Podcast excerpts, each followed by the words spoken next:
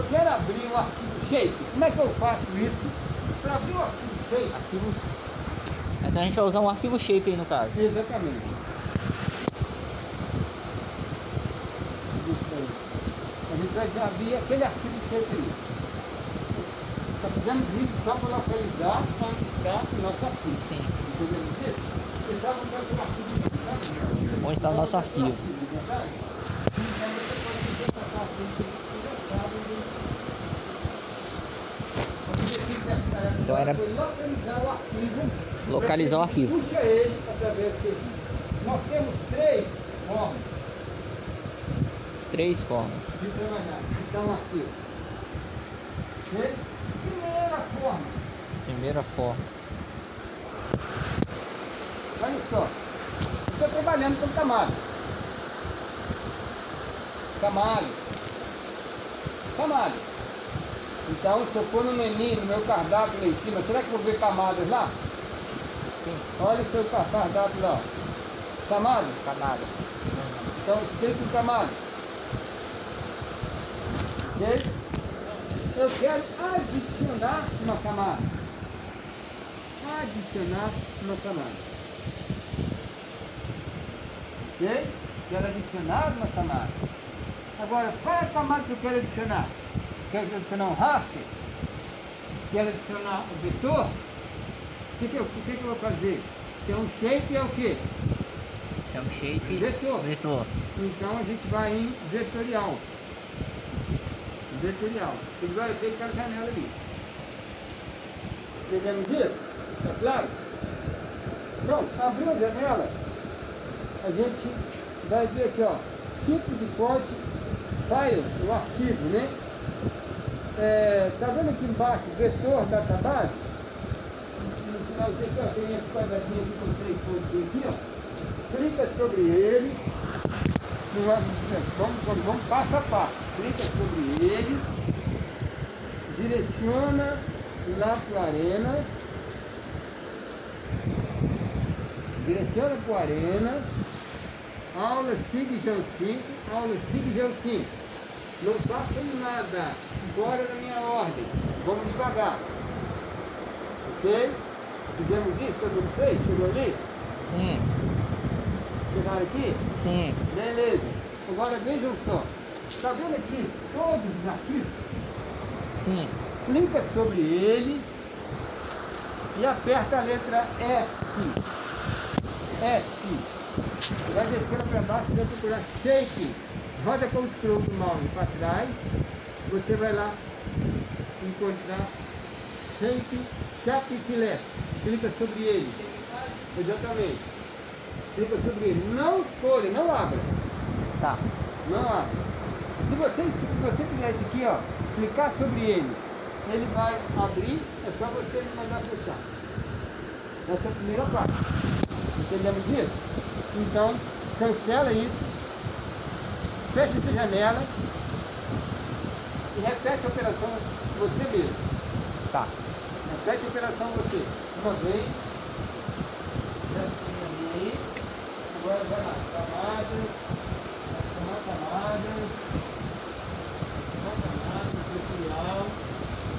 No pedacinho ali. Seu Pronto, senhor. vai ver esse vídeo. Olha o centro. Olha o centro. Espera que não está tudo na frente ali. Save.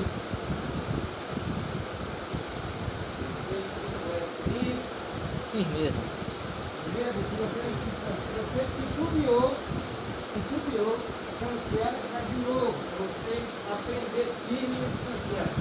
Vamos lá, palavra, cancela a palavra, inicial, aí,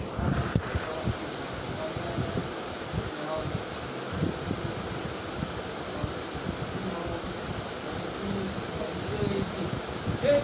Firmeza? Firmeza. Pegou firmeza nisso? Firmeza. A segunda forma, então aqui é o menu. A Firmeza. segunda forma, pessoal, Apertar cancelar aqui, né, professor? Close. ícone, foi? Não, já fechei tudo aqui, certo? Beleza. Segunda forma é através do ícone. Se a gente observar aqui em cima, ó, nós temos aqui, tá vendo? O íconezinho ali. Vendo aqui a camada? Quando a gente clica sobre ele, vai ter lá vetorial. Se a gente clicar sobre ele, vai abrir a mesma janela. Vetorial. Verdade. Aí você repete pode.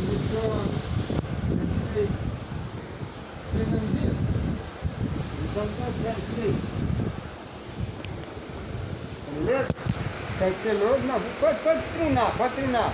Vai nos três pontinhos, vai Aperta no S. computador, vai no arena, vai no áudio 5 vai aqui, depois Aperta S. aperta o S,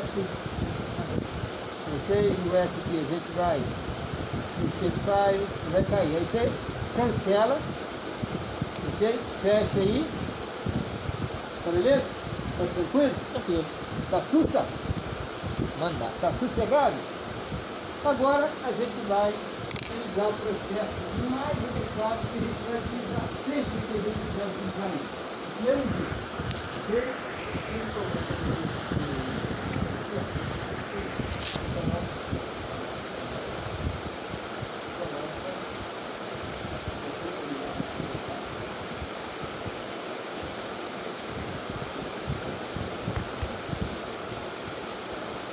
Cara, você acredita que me cortei com papel hoje? Isso nunca tinha acontecido comigo. Folha de papel. Nunca tinha me cortado com folha de papel, hoje eu cortei, cara. Tipo assim, tem que você vai bater o papel pra colocar na impressora, ficar tudo certinho. Você acredita que a folha, a raio da folha cortou minha mão? Você nunca. Assisto série direto que acontece isso, os caras cortando papel. Você vê que é a série que tem vampiro, Drácula, essas paradas assim.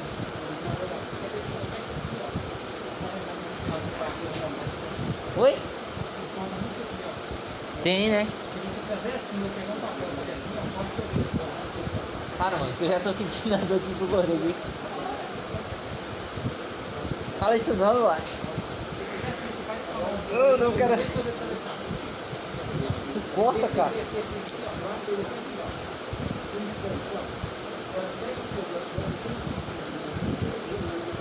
Tá dando certo aí, Lotes? Cadê o Patricão?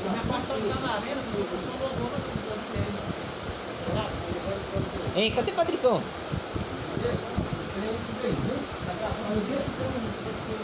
O senhor tá gravando também? Eu tô, ele tá aqui. Qual a terceira forma, senhor? A terceira forma é o seguinte. Falou que é a mais adequada, né? Exatamente. Está vendo aqui é, o nosso esse painel navegador aqui, não tá? Sim. Você vai em C, se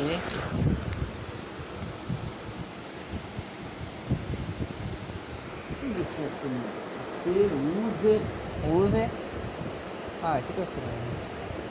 vamos ver se aonde está. Será em público? Não, sério, qual que é o, o do, do, do arena aí que nós estamos mexendo?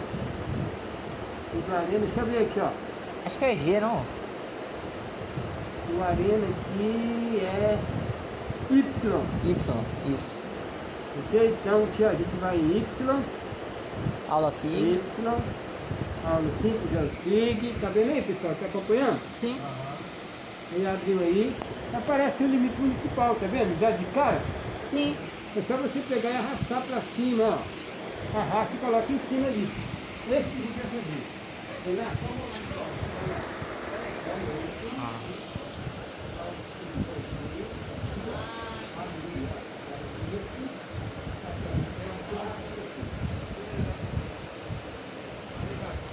Então é só. Então é. s-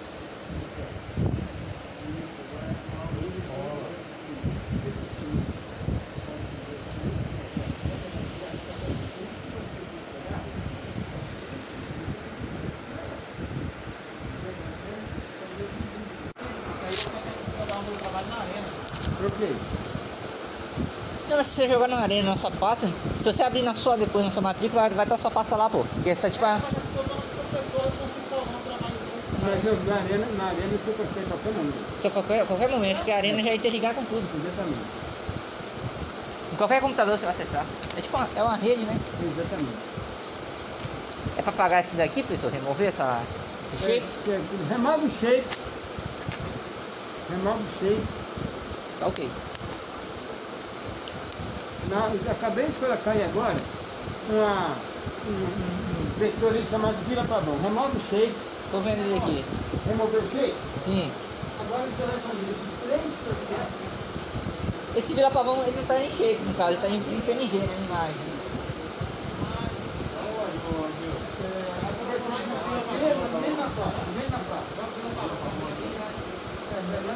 Eu quero colocar um raster, não quero? Sim. Qual a primeira forma que nós vimos? A gente viu aqui em cima no, no menu camada. Exatamente. Nova Então, camada. mini camada, adicionar camada. Vetorial ou raster? Não, agora é raster. Agora Se é raster. Se é vetor, é- se é imagem, é, É, é é raster. raster. Ah, desculpa, professor. Ok? Observe que a, que a página é quase igual a mesma. Então a gente vai lá, escolhe o vir aqui, vamos no endereço, o procedimento é o mesmo. Sim, senhor. Só que agora o desse vetor é raster. Vira-pavão, Mas coloca pelo último passo. não precisa adicionar não, né, professor? Ô, professor, ok. Mas verifica os outros dois para você pegar firmeza no manejo de sol. Tá beleza? Só vira pavão. Pode ter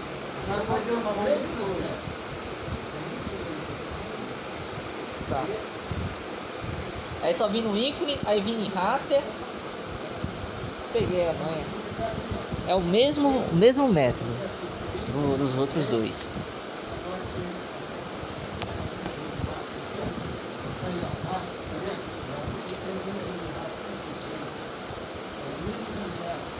Aqui, ó.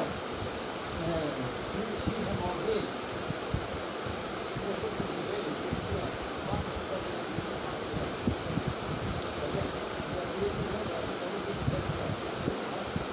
Ô professor, faz favor aqui. Ah.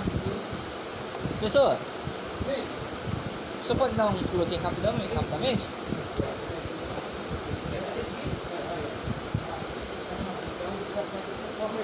Eu já testei as, as duas primeiras formas. Então você vai chegar lá Isso. camada e Isso. Aí aparece esse, negócio, tá- não tem problema nenhum não, né? Essa, essa mensagem aparecendo aqui Ok, pessoal? Maravilha? Sussa? Sossegado? Sus. Beleza, retira o raster e volta para o meu vetor. Tá, removeu Remove, remove o raster, ok? E volta com o limite municipal. principal. Show. Ok.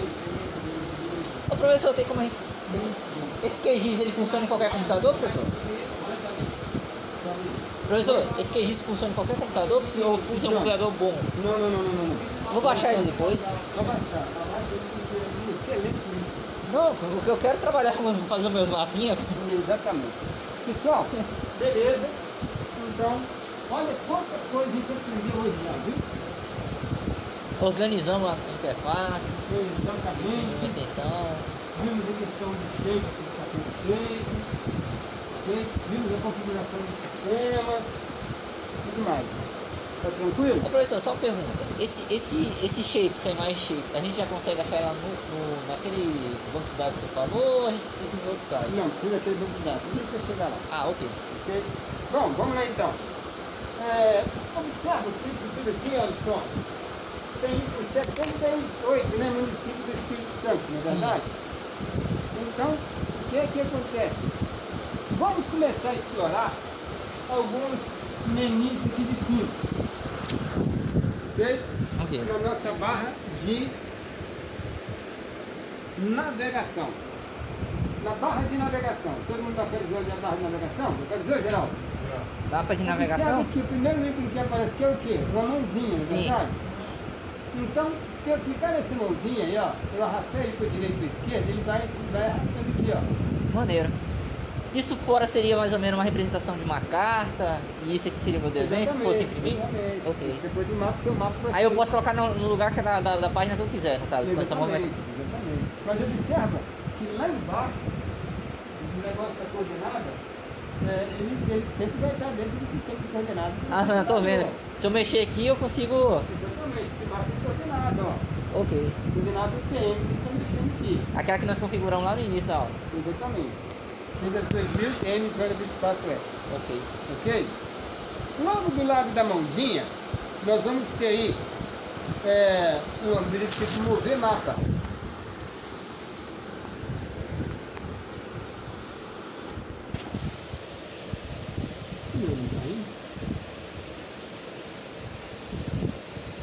É clicar em cima dele, pessoal? Não tá indo pro meu também não.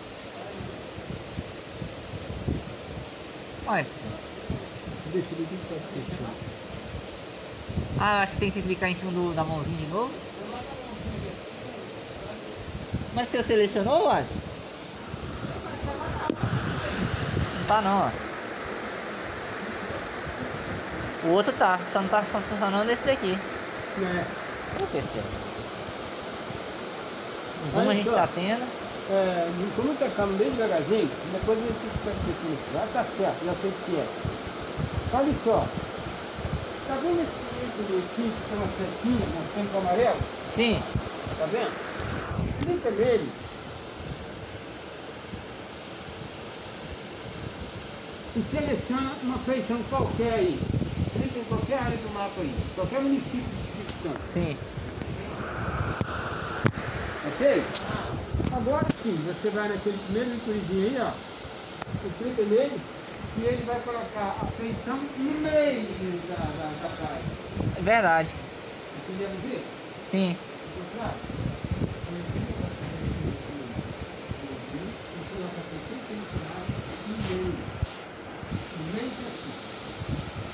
você quer selecionar, Tá. Sempre na diagonal. sempre na diagonal. Ah, vamos. Aí voltou tudo pro.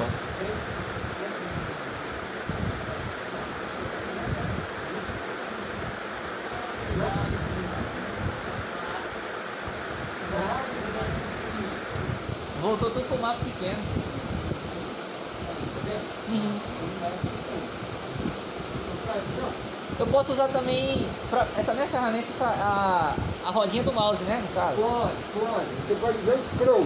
O Isso. nome da rodinha é scroll. É, isso eu não, não Só que é o seguinte, por exemplo, aqui ó, eu coloquei meu scroll na área selecionada, eu rodei, ela apareceu, ó. Aí depois eu afastei. Se eu colocar, por exemplo, lá embaixo São Francisco e rodar, ele vai pra lá. Então, Verdade. eu quero que o scroll, na onde o cursor tá, eu rodar o scroll, ele vai pra onde o cursor tá.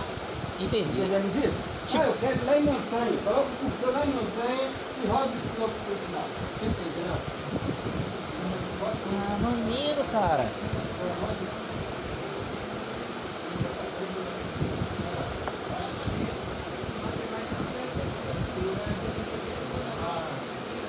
Uma, você sabe o que é massa, mano? É tipo, a gente for trabalhar um mapa, a gente quer aproximar só aquela área pra colocar tipo um- uma figura. Tipo assim, Instagram não, que mostra aquele carro da Google, Sim. quando alguém tá, eles vão lá, vai dando um zoom até chegar lá. Sim. Que maneiro, cara.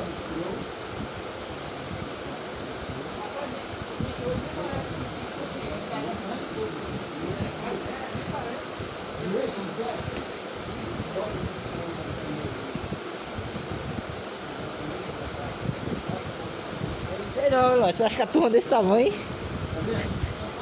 Nada não, deixa pra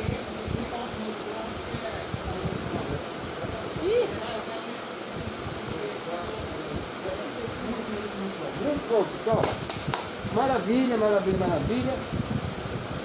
Ok? É, essa lupa com a seta tudo quanto é lado aí, eu enquadro todo o meu mapa no meio, do, no meio dele. Essa outra lupa ver, ver tudo. Aham. Ok? Agora, essa lupa com amarelo aí, eu só vou, só enquadro o O que está selecionado. Perceberam isso? Sim. A lupazinha com amarelo?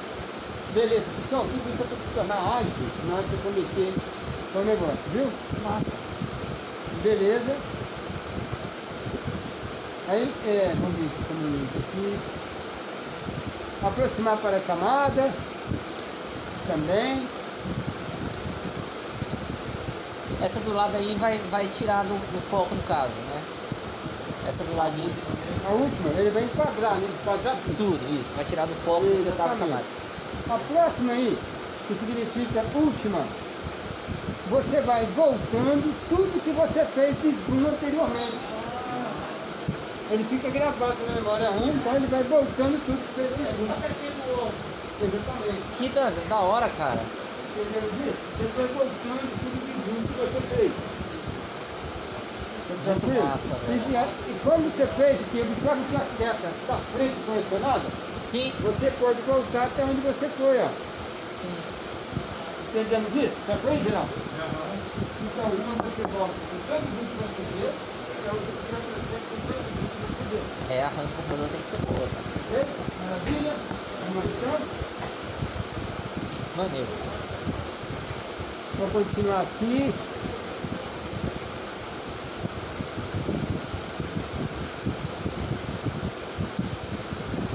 É nova visualização. Está vendo do lado aí? Nova visualização. Sim. O que é que acontece? Esse negócio vai ser praticamente igual aquela janela de sprint que nós trabalhamos, onde ele abre a janelinha Isso aí. Ô e a professor, gente pode trabalhar com ela aqui, ó. A gente trabalha a janela paralela aqui. professor, aqueles mapas que tipo a gente tem o mapa, a gente põe uma lupazinha e aparece uma região que a gente quer focalizar. Exatamente. Então a gente usar. Ah, fazer por aqui também. da hora, velho. Ok? A gente vai utilizar isso aqui mais pra frente quando a gente estiver trabalhando com ela, ok?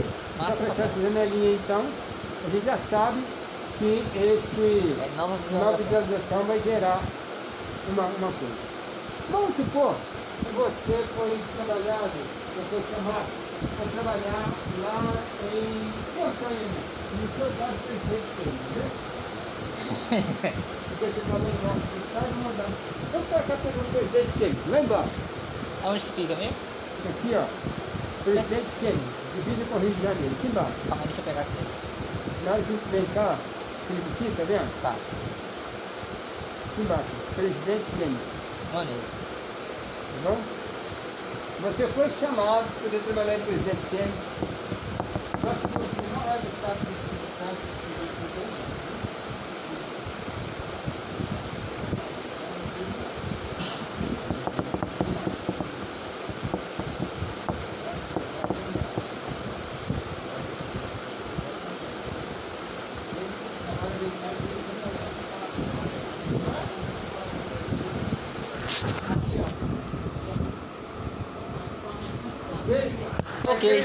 chamou o presidente Kennedy. Sim. Tá legal? Quando você selecionou o presidente Kennedy,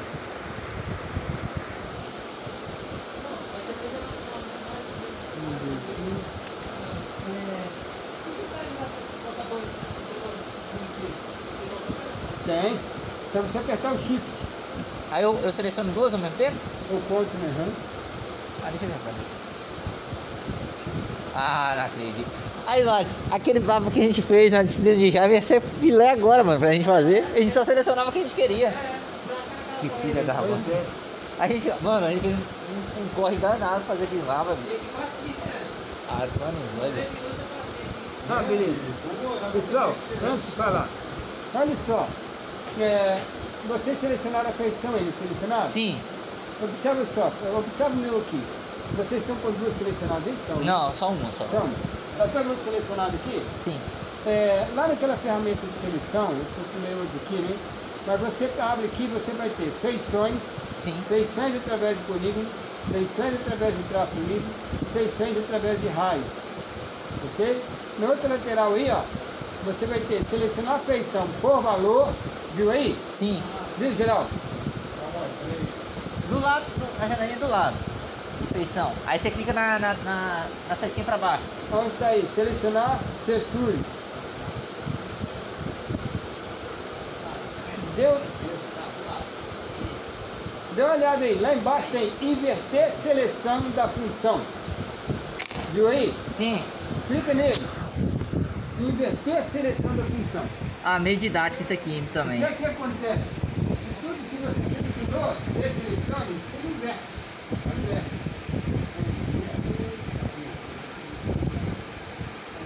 Que maneiro, cara.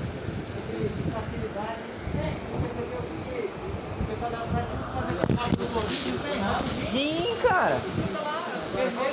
Mano, mas eu vou falar um negócio. A gente tem a obrigação de ensinar isso pros nossos alunos, na moral, fazer esses mapas. Porque se a gente tivesse aprendido isso na, na escola, mano, a gente tava, pô, O bom do quesito é que você é, ensina brincando.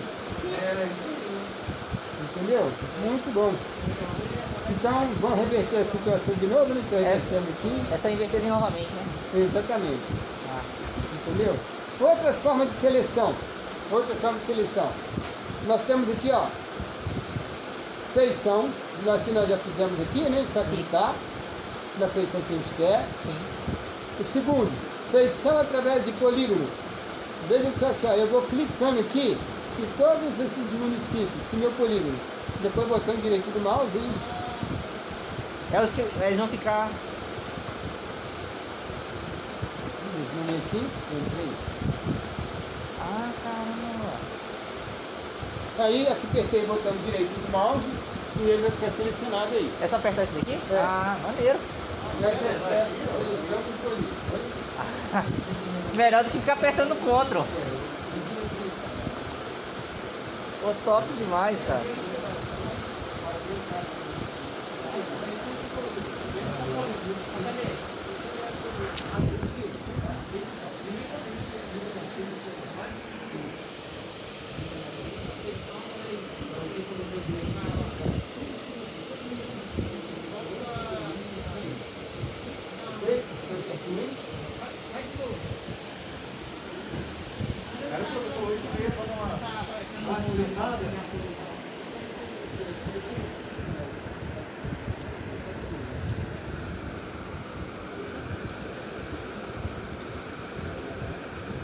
Tranquilo e muito massa. Agora, vamos lá então, vamos continuar brincando aqui com o negócio aqui.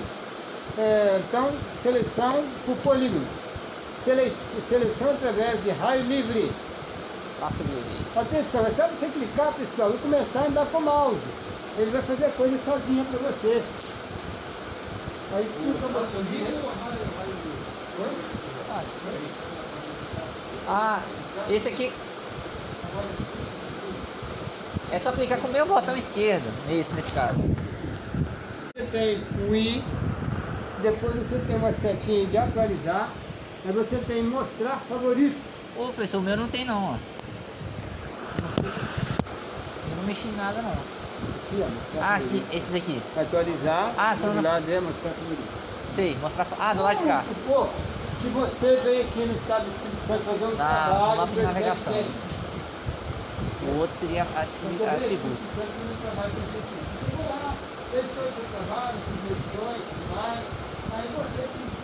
Isso está esse gravado, negócio. O presidente Kennedy. Bom?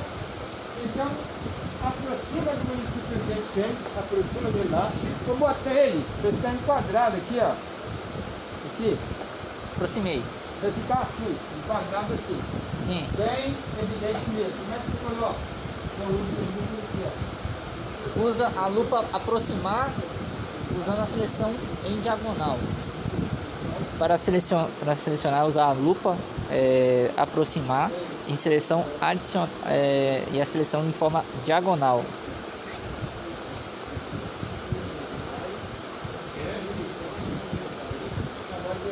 Oi?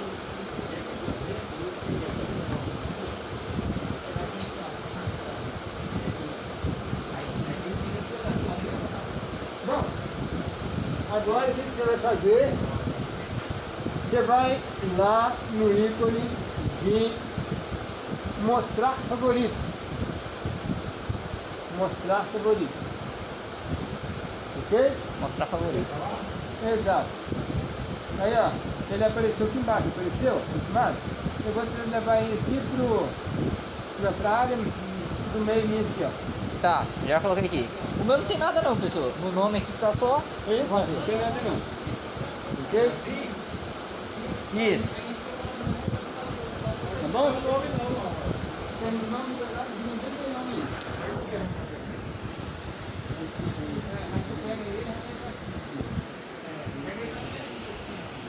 A gente se de...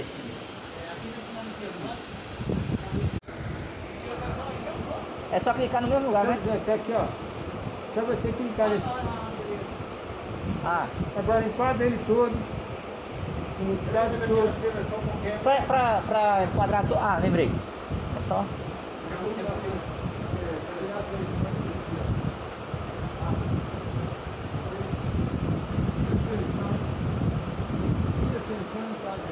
Quadrei.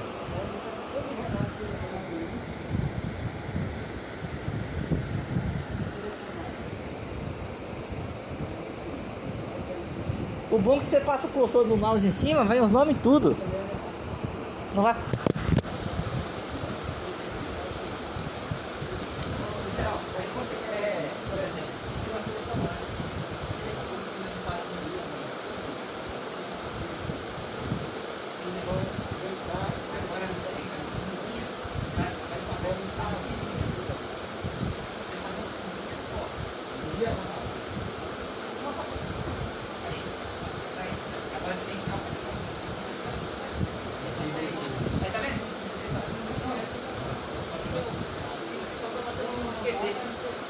O bom, pessoal, que quando você passa o cursor em mouse em cima, Pessoal, fala o, nome da, fala o nome da ferramenta que a gente quer. Exatamente. Aí a gente não, não, não se perde. Agora o que que você vai fazer? Você vai lá no, no ícone do favorito, Mostrar favoritos. exatamente.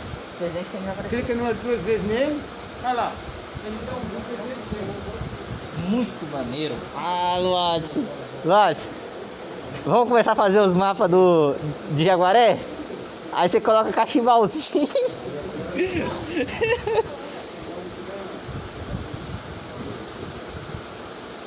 É o que, Luads? É. É louva a Deus?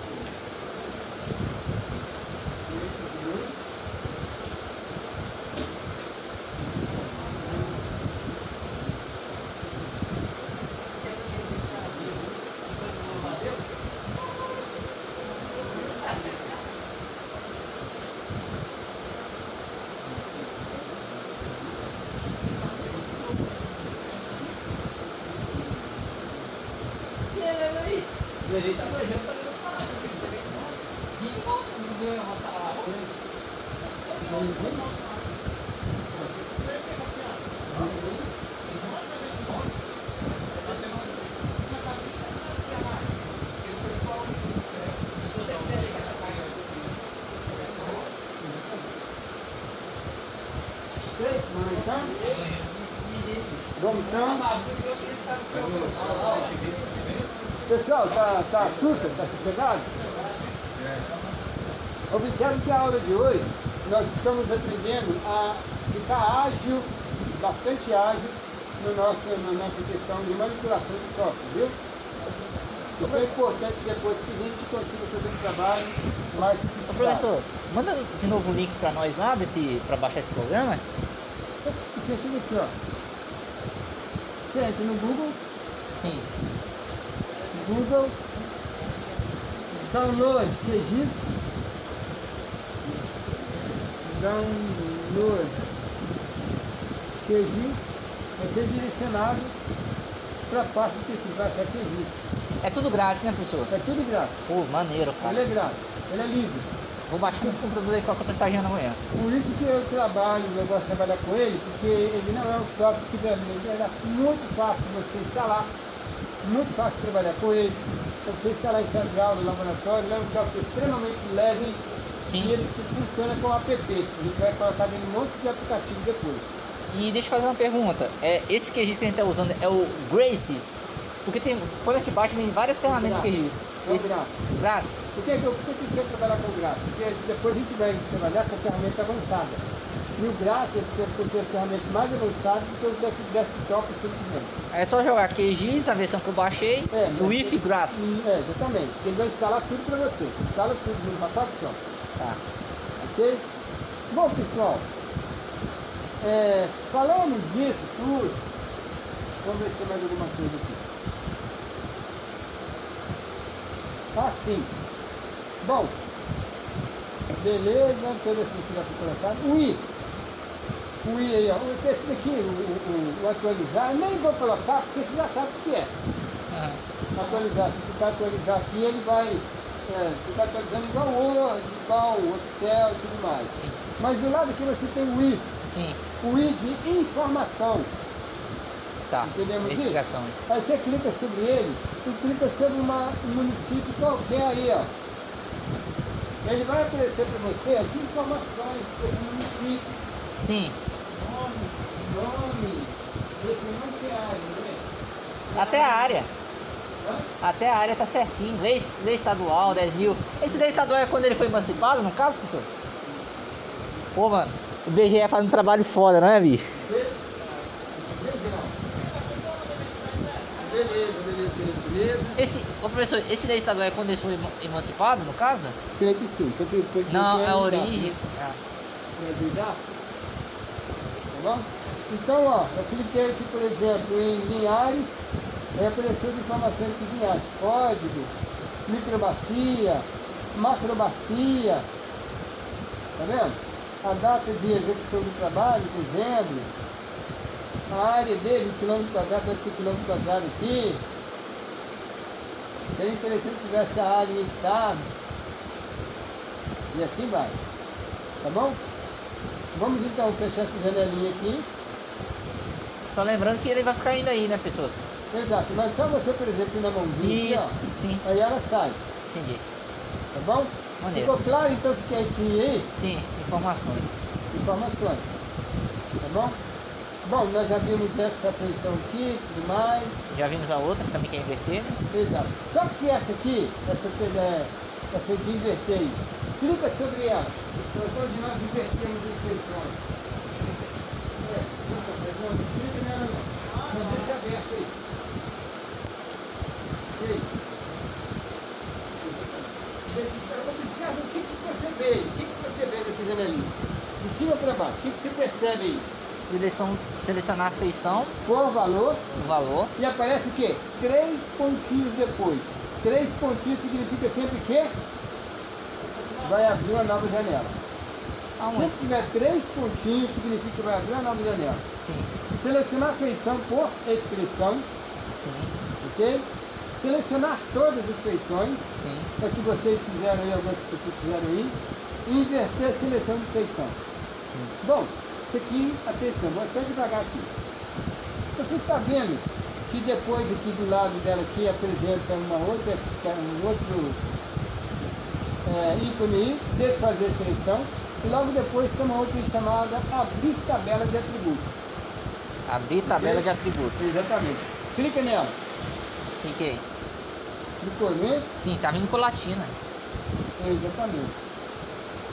Bom, toda aquela informação que apareceu no I está aqui na tabela de atributos. Massa, cara. Ok? Isso aqui tá, lembra aquela, aquele aquela arquivo do Excel que estava lá no meio do nosso arquivo? Sim, é esse É daí. esse arquivo aqui que está linkado a cada feição geográfica. Então nós temos os bancos de dados do Excel ligados a cada polígono que nós estamos trabalhando. Entendemos isso? Então tem duas formas de a gente acessar essa tabela aqui, ó. Fecha ela aí. Clica com o botão direito do mouse em cima da, ó. Deixa eu aqui Sim, da camada, botão direito do mouse, olha lá, tá ali, ó. Abrir tabela de tributo, ó. ah, que maneiro, mano. Ok? Abrir tabela de tributo. Entendemos isso? Bom, observe aqui que nós temos aqui a área em quilômetro quadrado, não temos? Sim, Não temos? Nós não temos a área em hectare. Não é verdade? Então, atenção, muita atenção. Isso aqui é uma planilha. Maximiza ela aí. ok. Maximiza ela. Sim, Maximizado? sim. Bom, tá vendo esse lapisinho aqui? Lá no nosso extremo esquerdo, Sim, toda vez que eu for acrescentar uma feição, tirar outra, é, eu tenho que acionar ele, porque ele vai permitir que eu edite que maneiro. Aí, por exemplo, se eu, se eu selecionar um desses municípios aqui para excluir a feição, eu vou excluir, eu vou excluir ele do, do mapa, né? O que, é que acontece? Ó, você precisa ir lá no lápis, você clica, por exemplo, no número 3 Sim. e vai na lixeira, mas eu não estou consciente para não. Sei, sei. É só porque que na época a gente precisava só da parte norte. Aí a gente, se a gente fosse selecionando os municípios e ir apagando, ia ficar muito mais fácil do que eu pagar no Paint, por exemplo. Se você apertar o shift aqui, ó, até o 5, ele seleciona todos lá. Sim. Entendemos isso? É uma planilha. Sim, mano. Bom, vou retirar a seleção então. Ok? O que, que eu quero fazer? Eu quero fazer uma coluna, uma coluna, Coluna onde a minha área seja em hectare. Tá. Entendemos isso? Sim. Eu quero a coluna de todo o município do Espírito Santo a área hectare. Tá bom? Eu poderia fazer todas as colunas com a área em quilômetro quadrado, mas nós já temos. Vamos fazer quilômetro quadrado, só para gente treinar. O, a hectare é sempre mil metros, né? Quadrado. 10 mil metros. 10 mil metros. Isso, perdão. Eu tô Bom, zero errado. bem devagar. Diferente do alqueiro, né? Alqueiro é. varia. Não, ele é bem. Sistema antigo brasileiro. É verdade? Não, vamos fazer o agora. Vamos ver. O lapisinho foi acionado? Sim. Beleza. Então, a gente tem um ícone aqui chamado Novo Campo. No todo dele. Novo Campo. Sim. Já. Nós vamos fazer em dois processos, viu? Ok? Vou colocar aqui, ó. N underline área em quilômetros quadrados. Isso que é a coluna dessa. Já tem quilômetro quadrado por aí, Já. ok? Tá logo Mas lá atrás. A gente vai fazer outro de quilômetro quadrado. Dá acesso a ele pra apagar esse Oi? E o não fica assim, tem que apagar. Tem acesso porque vocês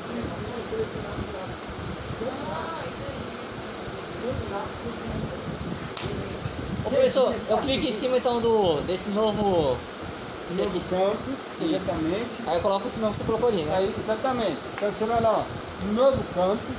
O Underline. nome, o nome, o N maiúsculo, underline, KM. área, em KM, K minúsculo, viu gente? KM, Opa. 2, Ah. KM quadrado. Caramba. Tá ali. Tá ali em cima. ANKM2. Aí. Não precisa colocar acento não, né? Ok? KM2. É N, N de neném, underline, área, KM2. Underline, KM2.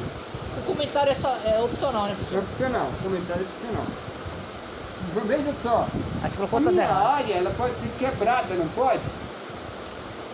Como você fala, área A real? área, por exemplo, a área pode ser de 1,5 metro e meio, pode ser 1,53m. Entendeu?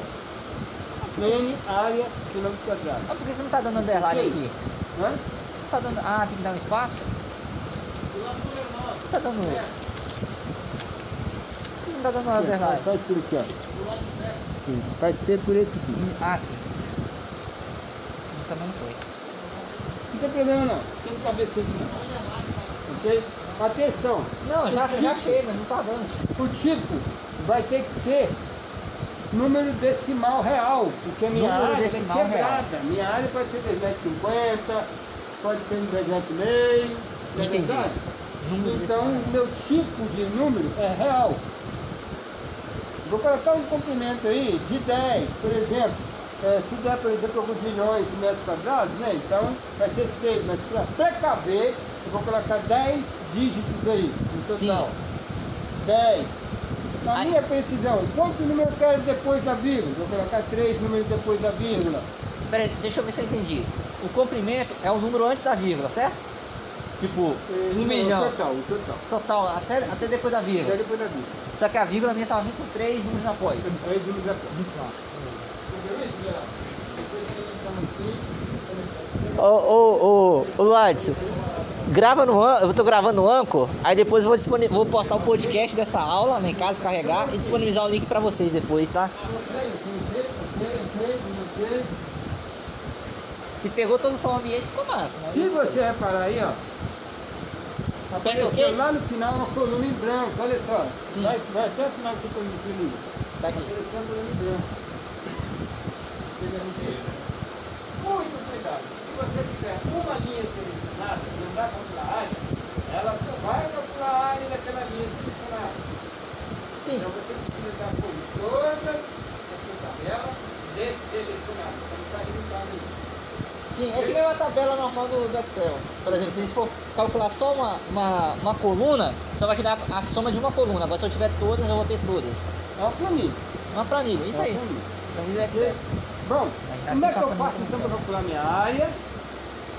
Como é que eu faço? Vai selecionar. Olha só, tá vendo aqui? Uma coisa chamada um abaco aí, ó. Um abacozinho aí. Sim, Abrir calculadora de campo. sim, Clica sobre ele. Abrir calculadora de campo. Sim. Vê? Vê, Geraldo? Nós já temos um campo existente aí, né? O campo existente nosso é o quê? N, underline área. ok? Então nós precisamos atualizar esse campo existente. É só clicar em cima, visualizar. Então, atualizar campo existente. Clicamos sobre ele. Atualizar campo existente. Qual campo que eu quero atualizar? Atualizar campo existente. Aí vai ter uma janelinha aí, Já achei, assim, ó. Tá vendo aqui? ó? já achei. Aqui, ó. Isso. Você clica sobre ele aqui, Vai lá embaixo. desce até o final, tem lá, ó. N área quilômetro quadrado. Selecionei ela. Selecionou, selecionou Sim. N área quilômetro quadrado. Beleza. Agora vejam só. Vai aparecer um perico-trico aqui, chamado geometria. Geometria. Geometria. Você verificaria? Abrir? Ok? Geometria. Tem um cifrão aí para a área antes, não tem? Você clica duas vezes nele, tic tic, rapidinho. Ok? O cifrão com a área. Você clica tic tic, rapidinho, duas vezes nele. Aí apareceu lá, não apareceu? Uhum. Beleza. Se você deixar só dessa forma, ela vai te dar área assim, metros quadrados.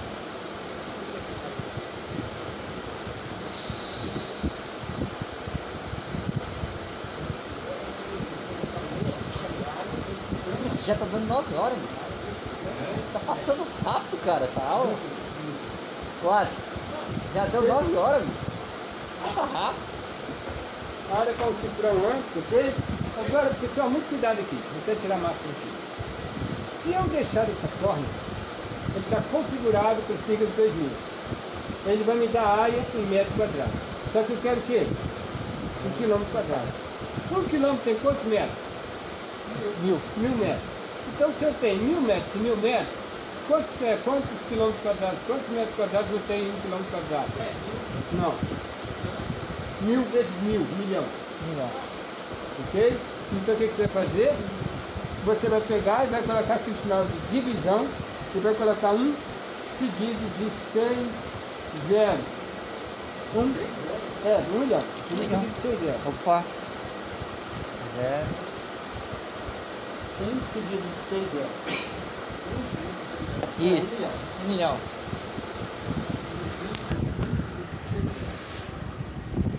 Ok? Isso é certinho, não dá problema. Feito isso, eu dou ok. E se fosse hectare, pessoal, como é que seria?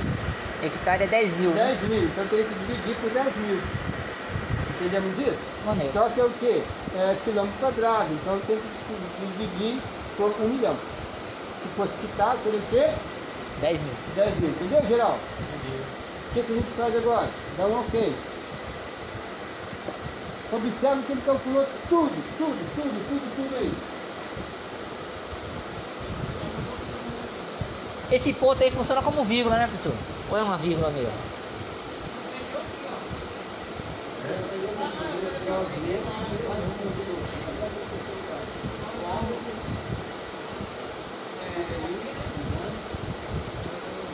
Como é que tá o seu aí, já? Você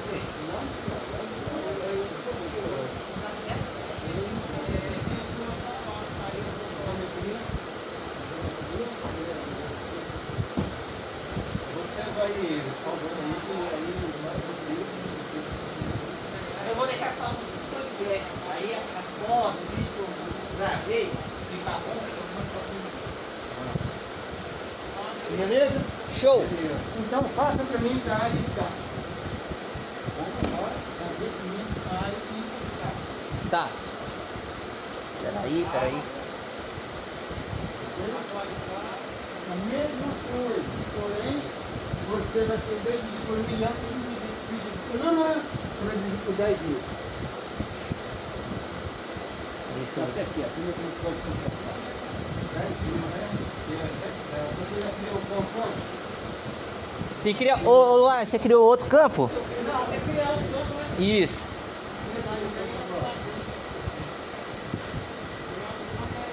Aí eu vou. Área. Peraí, área maiúscula. É óbvio, Geraldo, é óbvio. Você? Hectare. Criar campo, então procura criar campo. Ô pessoal, não vai dar pra fazer hectare todo não. Hã? Não, não dá pra fazer hectare todo É, não. tipo, já dá pra poder saber é. Isso. Número decimal real. Comprimento. Ô professor, agora eu esqueci. O comprimento a gente colocou 10, né? E precis... O comprimento a gente colocou 10 e precisão 3. Pode, pode também. Tem que vir um. Ok. Aí eu vou no abaco, Aí é decâmetro, né? geometria. É Dividir por de 10 mil. Oi. Uh, rapaz, eu esqueci de atualizar o índice. Quase que eu faço merda aqui agora.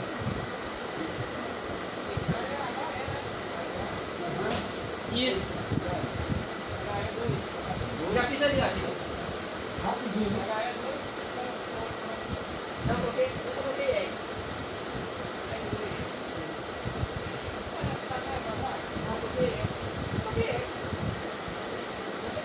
Muito bom, isso mesmo. Vamos lá. Você vê, vê se como. É. Fizer errado.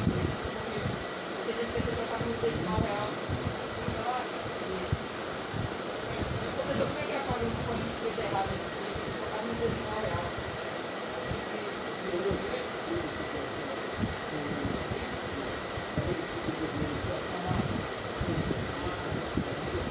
Ah, não, entendeu? Aí você faz tudo de novo.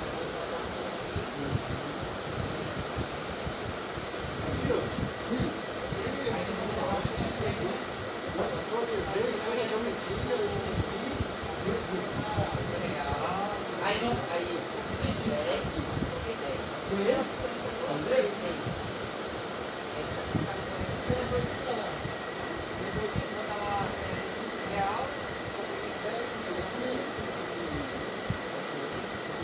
Aí agora.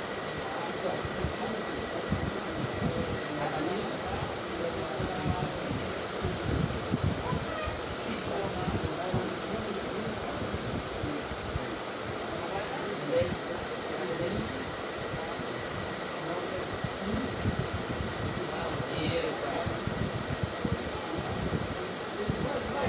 Aí te pergunta, aí te pergunta assim, quantos hectares tem no latim?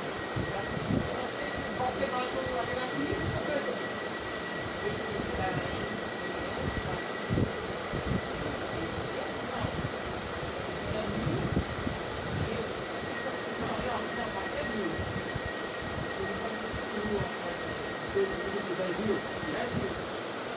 Aí o pessoal vai muito alto, tá?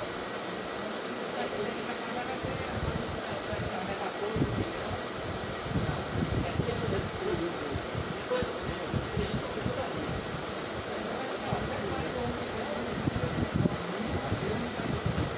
Sim, exatamente. Mas assim, É engraçado, isso que você definir como falou. Ah, eu vou fazer aqui de uma forma diferente para vocês verem. Mas, Você, atenção! Todo mundo acabou? Peraí, peraí, eu tô tentando fazer o Isso, isso.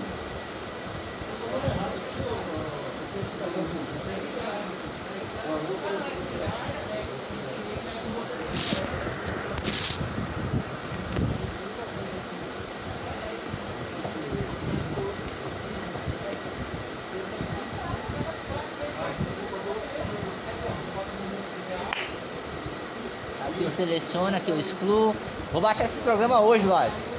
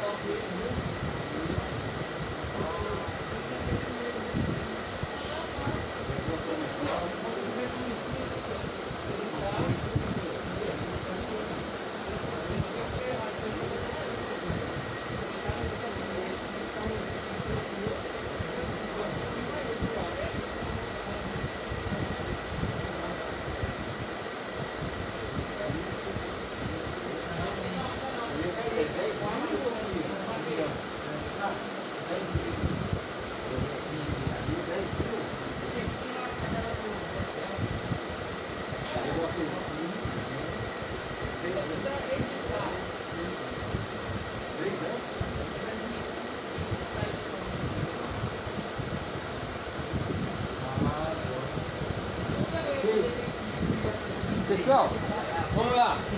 Vamos aproveitar e fazer para o perímetro, vamos. Eu vou fazer aqui, é, vocês entenderam bem, ok? Todo mundo fez bem. É, agora a gente vai fazer por outro método, tá bom?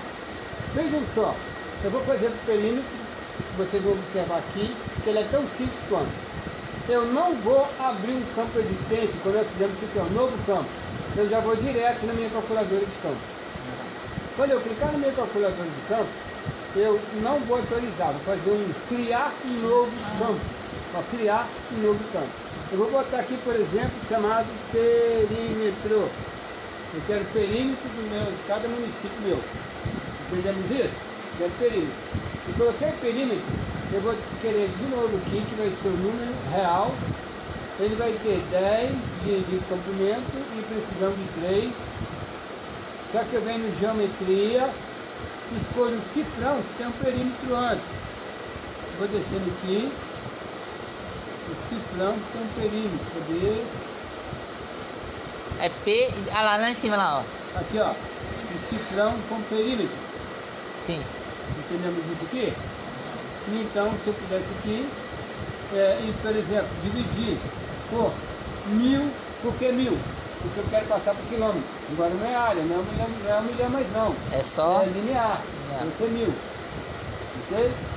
E quando eu der um ok aqui, ele já vai criar para mim a coisa perímetro com a quantidade de quilômetros de cada coisa. Então faça para mim o perímetro usando a calculadora de campo em vez de novo campo. Vai lá, no calculador no ábaco, no ábaco. Geometria. Não bota criar o novo campo não, bota definitivamente. Aí aqui, né?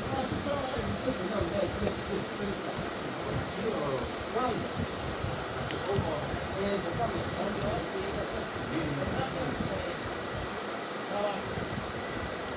Pronto, pessoa.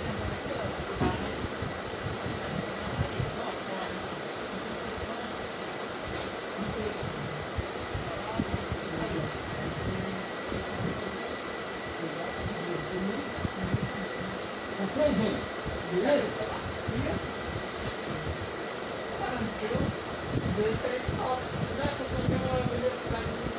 Beleza, beleza, beleza? Entenderam isso? Ficou claro isso? Qual a minha dica? Treinem, treinem. Desfaz essa comunidade de novo, mas depois. Você pode. Pode, pode excluir e fazer de novo? Oi? Pode excluir e fazer de novo? Não, vamos depois você treina isso aí. Tá. Você vai continuar depois. Está no computador lá, você vai só pra treinar isso tudo. Bom, Eu quero baixar então. Agora, pode fechar, vai lá no, no, no, no disquetezinho aqui, salvar a alteração, salvar, vai no lapisinho e tira ele lá. Tira. Ok? Salva no disquetezinho Já falei. e vai no, no lapisinho e tira aí.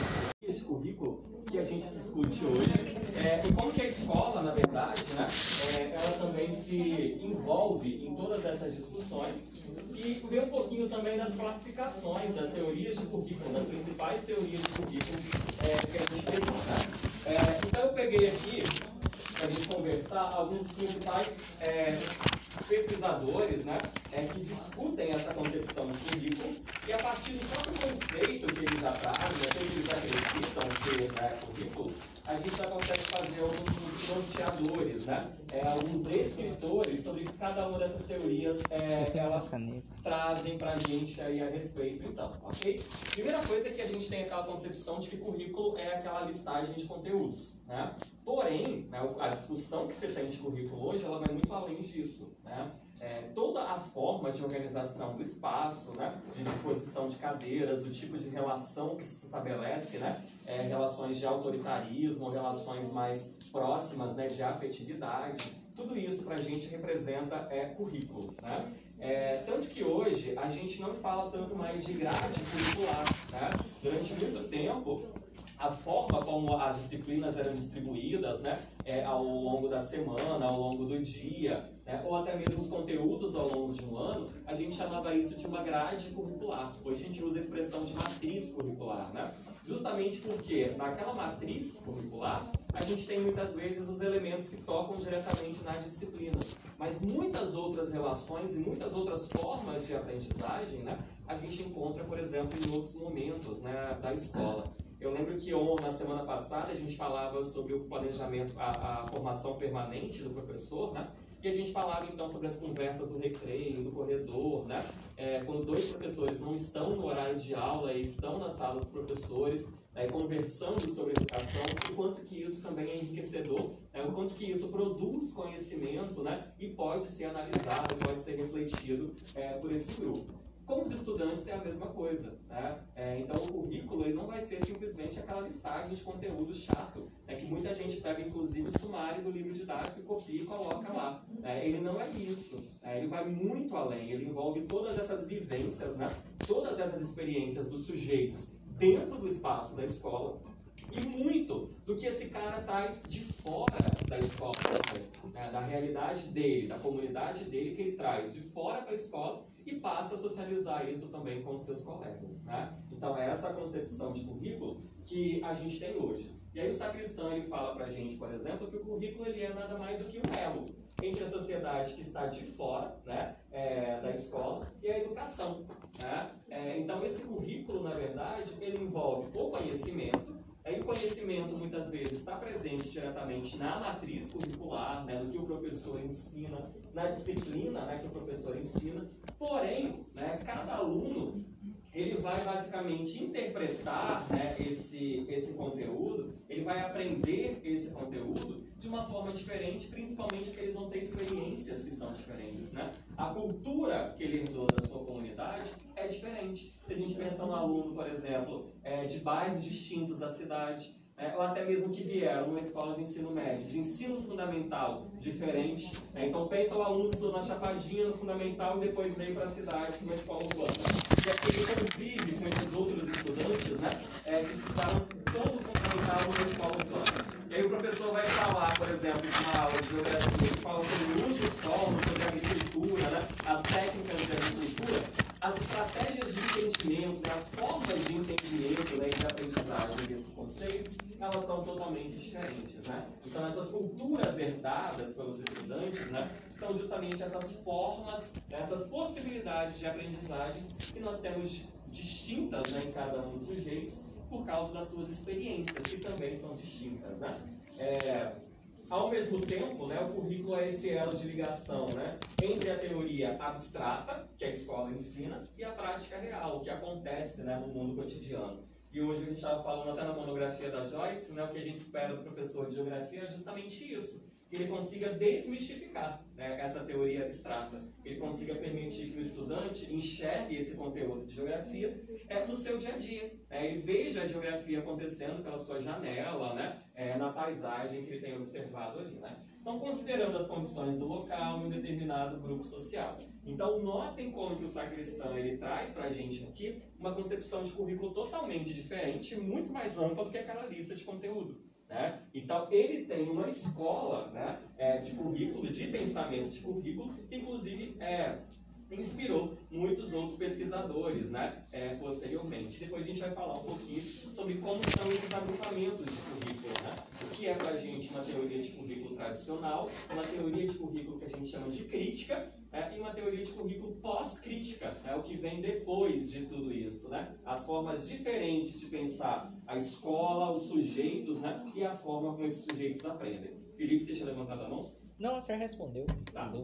Beleza. Então, pessoal, eu trouxe vários autores que discutem essa área, né? Para que a gente possa compreender um pouquinho dessas diferentes percepções. Então, notem que na concepção do sacristão, o que a gente tem é um currículo repleto de experiências diferentes, né? De culturas diferenciadas, né? É, e um currículo de pontos de conexão entre todos esses agentes.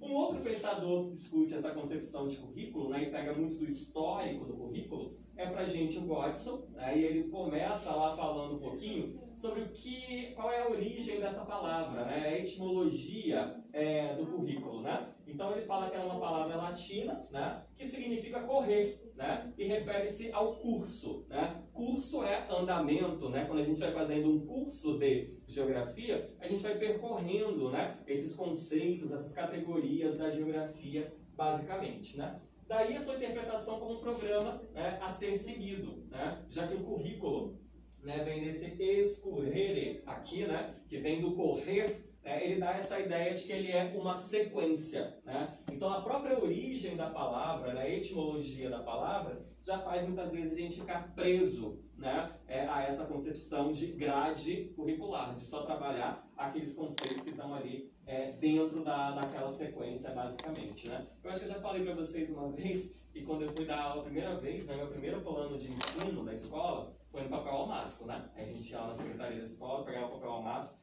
aí tinha que fazer o plano de ensino. Não tinha feito didática ainda, né? Estava no terceiro período, não sabia como que era, não. Aí a professora lá com 50 anos da escola falou assim comigo, tinha sido minha professora de ciência. Se você copiar o sumário do livro didático, entrega lá. Aí assim, é que nem a gente fazia na escola, copiava o livro didático, copiava no quadro. Aí fiquei lá, era professor já copiando né, o sumário do livro didático para entregar para ela para guardar, como se fosse o plano de ensino, né? Então, uma concepção de, de currículo próxima dessa daqui, ó, no currículo como sequência, né? Como curso, como o correr, né? O percorrer é essa trajetória, essa sequência, né? De aprendizagens. E aí a gente chega aqui na Maria Machado, que já é bem interessante também. Ela já traz o currículo para a gente, né? Como um retrato direto da escola, aquilo que a gente acredita, né? É, da, da, educação com poder transformador, né, basicamente. Então, o currículo como um norte é, para essa escola. E quando esse currículo ele é um norte, tá? ele é um norte basicamente no modelo de sociedade que a gente quer construir. Essa eu quero uma sociedade justa, igualitária, solidária e tudo mais. Então, um projeto muito mais amplo. Né? Então, ela diz para a gente que o currículo norteia as ações da escola. Né? Partindo dos valores e normas, né? É, então as questões, por exemplo, as discussões né? de igualdade, de gênero, tudo isso presente aí passando pela metodologia, né, organização dos conteúdos e disciplinas que estão presentes ali. Então, isso também é currículo. Né? Então, notem que existem normas e valores que muitas vezes fazem parte de um currículo que é oculto, que não estão prescritos ali, tá? mas ao mesmo tempo também estão os conteúdos e as disciplinas percorrendo a distribuição do tempo e espaço, né? então a forma como essa escola está organizada, é, uma escola com muros, com grades, com cadeiras enfileiradas, né? Tudo isso para a gente representa um modelo de sociedade que a gente quer construir, certo? Tá? É, Manifestando-se na definição dos fins sociais e culturais da educação, bem como na organização de instrumentos e elementos para sua concretização. O currículo, né, é pelo currículo que a escola expõe as suas opções relativas à concepção de educação, de homem e de mundo, envolvendo o exercício sistemático da teorização sobre a prática pedagógica, a educação e sobre a ciência. Né? Então, é por meio dessa organização curricular, dessa disposição né, é, das concepções, dos ideais né, de organização escolar, que a escola vai mostrando as suas opções né, pela sua concepção de educação. Se a gente pega, por exemplo, o contexto do IFES, né, é um cenário em constante transformação. A gente vem de uma escola que é técnica, certo? E essa escola técnica tem um conjunto de regras, né? Tem o ROD maldito, que querem mostrar o ROD para vocês, né? O código pode. Né? Os meninos do ensino médio têm que estar tudo bonitinho, de camisa, com o uniforme completo, de tênis, né? não pode estar de chinelo, toda aquela coisa. Né? Então, essa né, normatização, por assim dizer, né? essa inibição das liberdades, né? ela mostra para gente um modelo de sociedade a ser construída. Uma educação que é o quê? Focada basicamente na formação de mão de obra e não de sujeitos críticos. Né? Então, como que essas regras e normas que a escola impõe, é como que elas caminham, elas culminam para um modelo de sociedade que se pretende construir. Né? É, eu lembrei lá de São Mateus, que agora eles estão construindo uma escola nova. Não sei se você já ouviu falar na Montessoriana. Uhum. E ela traz uma organização totalmente diferente É, as escolas montessorianas são totalmente, né? É, Você praticamente não tem cadeiras, né? São uns puffzinhos lá para educação infantil, né? Todo o material fica disponível na altura das crianças. Tem umas etapas, né? Uma pedagogia bem interessante, principalmente para educação infantil. Aqui em Nova Venécia é escola particular montessoriana, né? é, né? é, a ciranda. Porém, é, eles pegam parte da, da concepção, né? Ela não é, não segue assim integralmente essa. essa Você vai dar intervalo? Oi? Você vai dar intervalo? A cantina tá fechada, vocês querem intervalo? Bora, Não, tá- será? Eu ia tocar direto, que a gente terminava e, e acabou. bora.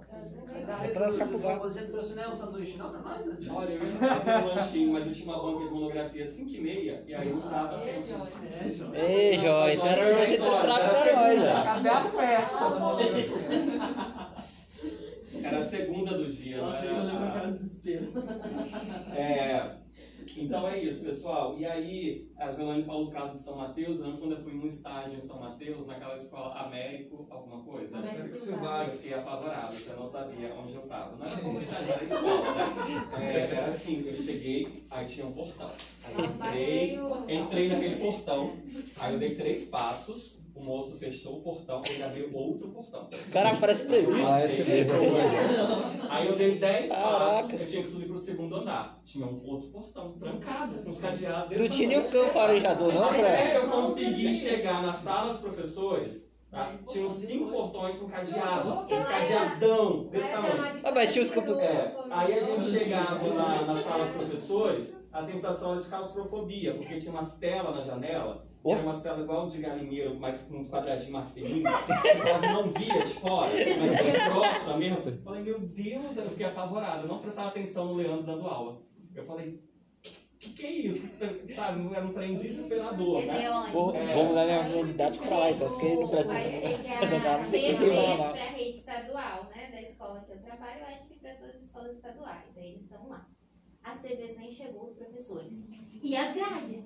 Não instalaram as grades ainda não. Os meninos do noturno vão roubar isso tudo.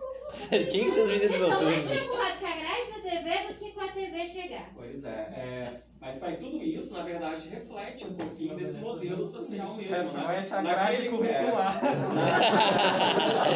é, na, naquele caso lá, né, o que mais chama a atenção é que uma escola de periferia, de um bairro estigmatizado, desse jeito, né? Não que as escolas do centro também não fossem, né? Porque aquela Pio 12, lá onde a Ana Carolina trabalha, também é um trem todo fechado, né? É, e tudo mais. Mas as outras, né, as novas, a gente tem que integral, por exemplo, já tem uma tentativa de retirada de muros, né? É, Graças a e tudo Deus. mais, né? É, então é um pouco disso, né? E o próprio sistema de pra- pra- pra- cadeiras pra- enfileiradas naquela posição, né? Tudo isso remonta um pouquinho disso, dessa subordinação, né? É, no caso. Então tudo isso, gente, é currículo, né? A forma como a gente se comporta nesses espaços, a forma como esses espaços são organizados, o que pode e o que não pode, né? Tudo isso pra gente é, na verdade, currículo também da, da escola, né? Indo então muito além, né? Daquela primeira concepção. Ô professor, então quando a gente pede é, a- os adolescentes ou crianças para fazer uma, uma roda, a gente está fugindo do currículo? Não, a gente não está fugindo, a gente está indo para uma outra proposta de currículo. Né? É uma proposta de currículo muito mais crítica, né? buscando aí é, novas estratégias de organização mesmo. Né? Então, praticamente tudo é currículo, né? Tudo o que é a gente tá currículo. fazendo. Tudo que acontece dentro da escola e tudo que acontece fora da escola, mas que vem para dentro dela, é currículo. Né? Mas Uma Todas vez eu escutei essa, assim, uma, uma professora dizendo currículo oculto. O que, que é isso? O currículo oculto é, são os valores que a gente trabalha na escola de uma forma é, quase que velada, né? não está presente, ela não está aparecendo ali diretamente no seu plano de ensino, mas você está discutindo isso também.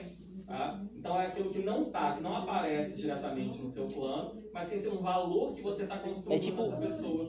É tipo aquilo que não tá na normativa, né? Sumário. É, quando a gente pensa, por exemplo, numa aula de educação física, é, o que está prescrito lá é a atividade esportiva de um esporte coletivo, vôlei, por exemplo. tá? Só que, porém, nessa prática existe o currículo oculto, né, de cooperação, dessa Companheirismo. equipe, né, de companheirismo e tudo mais. É, então envolve aquilo que a gente chama de conteúdos procedimentais e atitudinais, principalmente, né? São três tipos de conteúdo, quatro que a gente tinha comentado até em outros momentos de aula, né? conteúdos que são conceituais, né, que aí sim são as matérias e tudo mais. Temos que são procedimentais, que são as práticas, as técnicas que a gente ensina, realiza na escola, por exemplo. E aqueles que são atitudinais, que envolvem formação de valores, de tolerância, de respeito, de cooperação, né, de espírito de equipe e tudo mais. E muitas vezes isso faz parte de um currículo chamado de oculto. Né? Então é isso. E aí eu peguei também o Arroio, que é um dos classicões de currículo, né? só todos eles são clássicos, na verdade. Né? É... Então ele diz que as escolas e os currículos são espaços onde os sujeitos sociais produzem conhecimento, né? Então todos esses sujeitos eles produzem, né? Não é só o professor, é todos esses sujeitos sociais produzem conhecimento que ultrapassam os que são armazenados em cada área. Né? É, então, o conhecimento que é produzido não é somente aquele de cada uma das áreas, eles se conectam. Né? Na aula de geografia, a gente não para na geografia, a gente abarca, a gente entra em outras ciências a todo momento. Né? Assim como nas demais também. Né? Então, por isso que é, ela não é armazenada e não para, não tem esse limite. Né? Pois são construídos a partir das trocas de experiências e de diferentes vivências de cada sujeito, né? É interdisciplinar. Devem ser sistematizados e reconhecidos. Aqui a gente percebe que o arroio tem uma queda grande para o lado da interdisciplinaridade, por exemplo, dessas conexões, né? E a gente sabe que na vida real é assim que as coisas acontecem. Todas elas são conectadas, né? A gente não consegue separar na nossa vida real a geografia, a agronomia, a, agronomia, a física, a química. Todos esses processos estão acontecendo ali ao mesmo tempo, juntos, né? Acontece que cada ciência foi se especializando em uma dessas áreas. E a geografia está é. quase todas, né?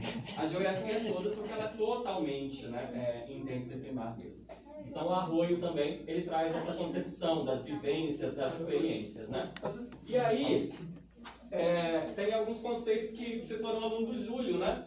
Em didática. E aí eu peguei um autor que ele gosta pra caramba, que é a Vera Candô, né? Vera Candô e Silva, que fez esse livrinho lá com o Moreira e que também Gosta fala um pouquinho disso, dessas experiências, da valorização da experiência dos sujeitos, né? Eu tentei pegar um muro de uma escola fechado, né, mostrando um pouquinho de, disso, né, que também é currículo. Né, são manifestações dos anseios desses grupos, né? Então, Moreira e Silva apontam o currículo como um espaço de expressão das relações sociais de poder. Né? Então, muitas vezes, a escola atua mantendo essas relações. Né? Então, toda essa disposição que a gente falou de cadeiras enfileiradas, de manter a ordem, de um professor né, detentor do saber, né, de um sinal na hora da entrada, de um sinal na hora da saída, né, tudo mega disciplinardinho, para quê? Tá? Basicamente, para manter as relações sociais da forma como elas acontecem, né? manter, é, não romper essas estruturas, né? manter a nossa sociedade da forma como está, com as mesmas regras, sem nenhum tipo de rompimento, né? É, por isso que teorias como essa, conceitos como esses aqui, eles são né, baseados nas teorias do currículo, que são chamadas de críticas, e que vêm do marxismo. Né? A gente pode ver que as relações sociais aqui acontecem a todo tempo. Né? E a escola, muitas vezes, atua mantendo né, esse status quo, basicamente. Né? Mantendo é, o funcionamento da sociedade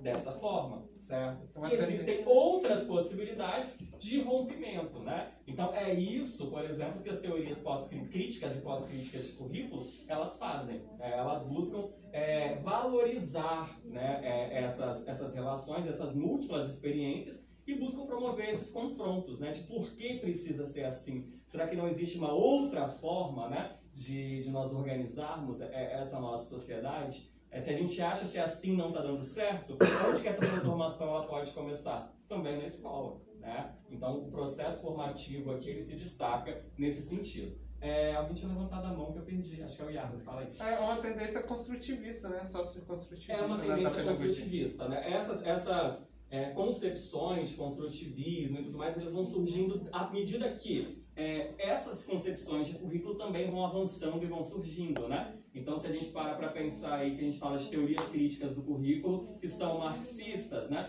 Tudo isso começa a partir do início do século XX. Então, primeiro se pensa, depois começa a se colocar em prática, né? e aí surgem né, essas teorias aí de aprendizagem, como o próprio construtivismo, associadas a isso. Porque a teoria do currículo é o quê? É a forma como a educação está se organizando e qual é o objetivo final dela. Né? Já a teoria da aprendizagem é como se aprende. Né? Então, eu crio lá o construtivismo, quando eu desenvolvo né, essa teoria construtivista dentro dessa estratégia de organização. Né? Então são sempre esses casamentos. Ahn, beleza, né? Então a Vera tem outro aqui da Vera Candor também, que é bem interessante para Perdi, esqueci, Ana. A gente. Dois. Né? Aqui, ó. Então ela diz ainda, e esse é da Candor mesmo em outro livro, né? Esse é aquele bonitinho lá do currículo que tem um monte de menininho na capa, um livrinho pequenininho. É, como as- ele, ela entende né, o currículo como as experiências escolares que se desdobram em torno do conhecimento em meio a relações sociais e que contribuem para a construção das identidades dos nossos estudantes. Então, todo esse conjunto de regras, né, esse conjunto de experiências, eles contribuem diretamente para a formação da identidade desse público, né, para a identidade desse sujeito, basicamente. né. O currículo é, em outras palavras, o coração da escola. É o espaço central em que todos atuamos, né, o que nos torna, nos diferentes níveis do processo educacional, responsáveis por sua elaboração.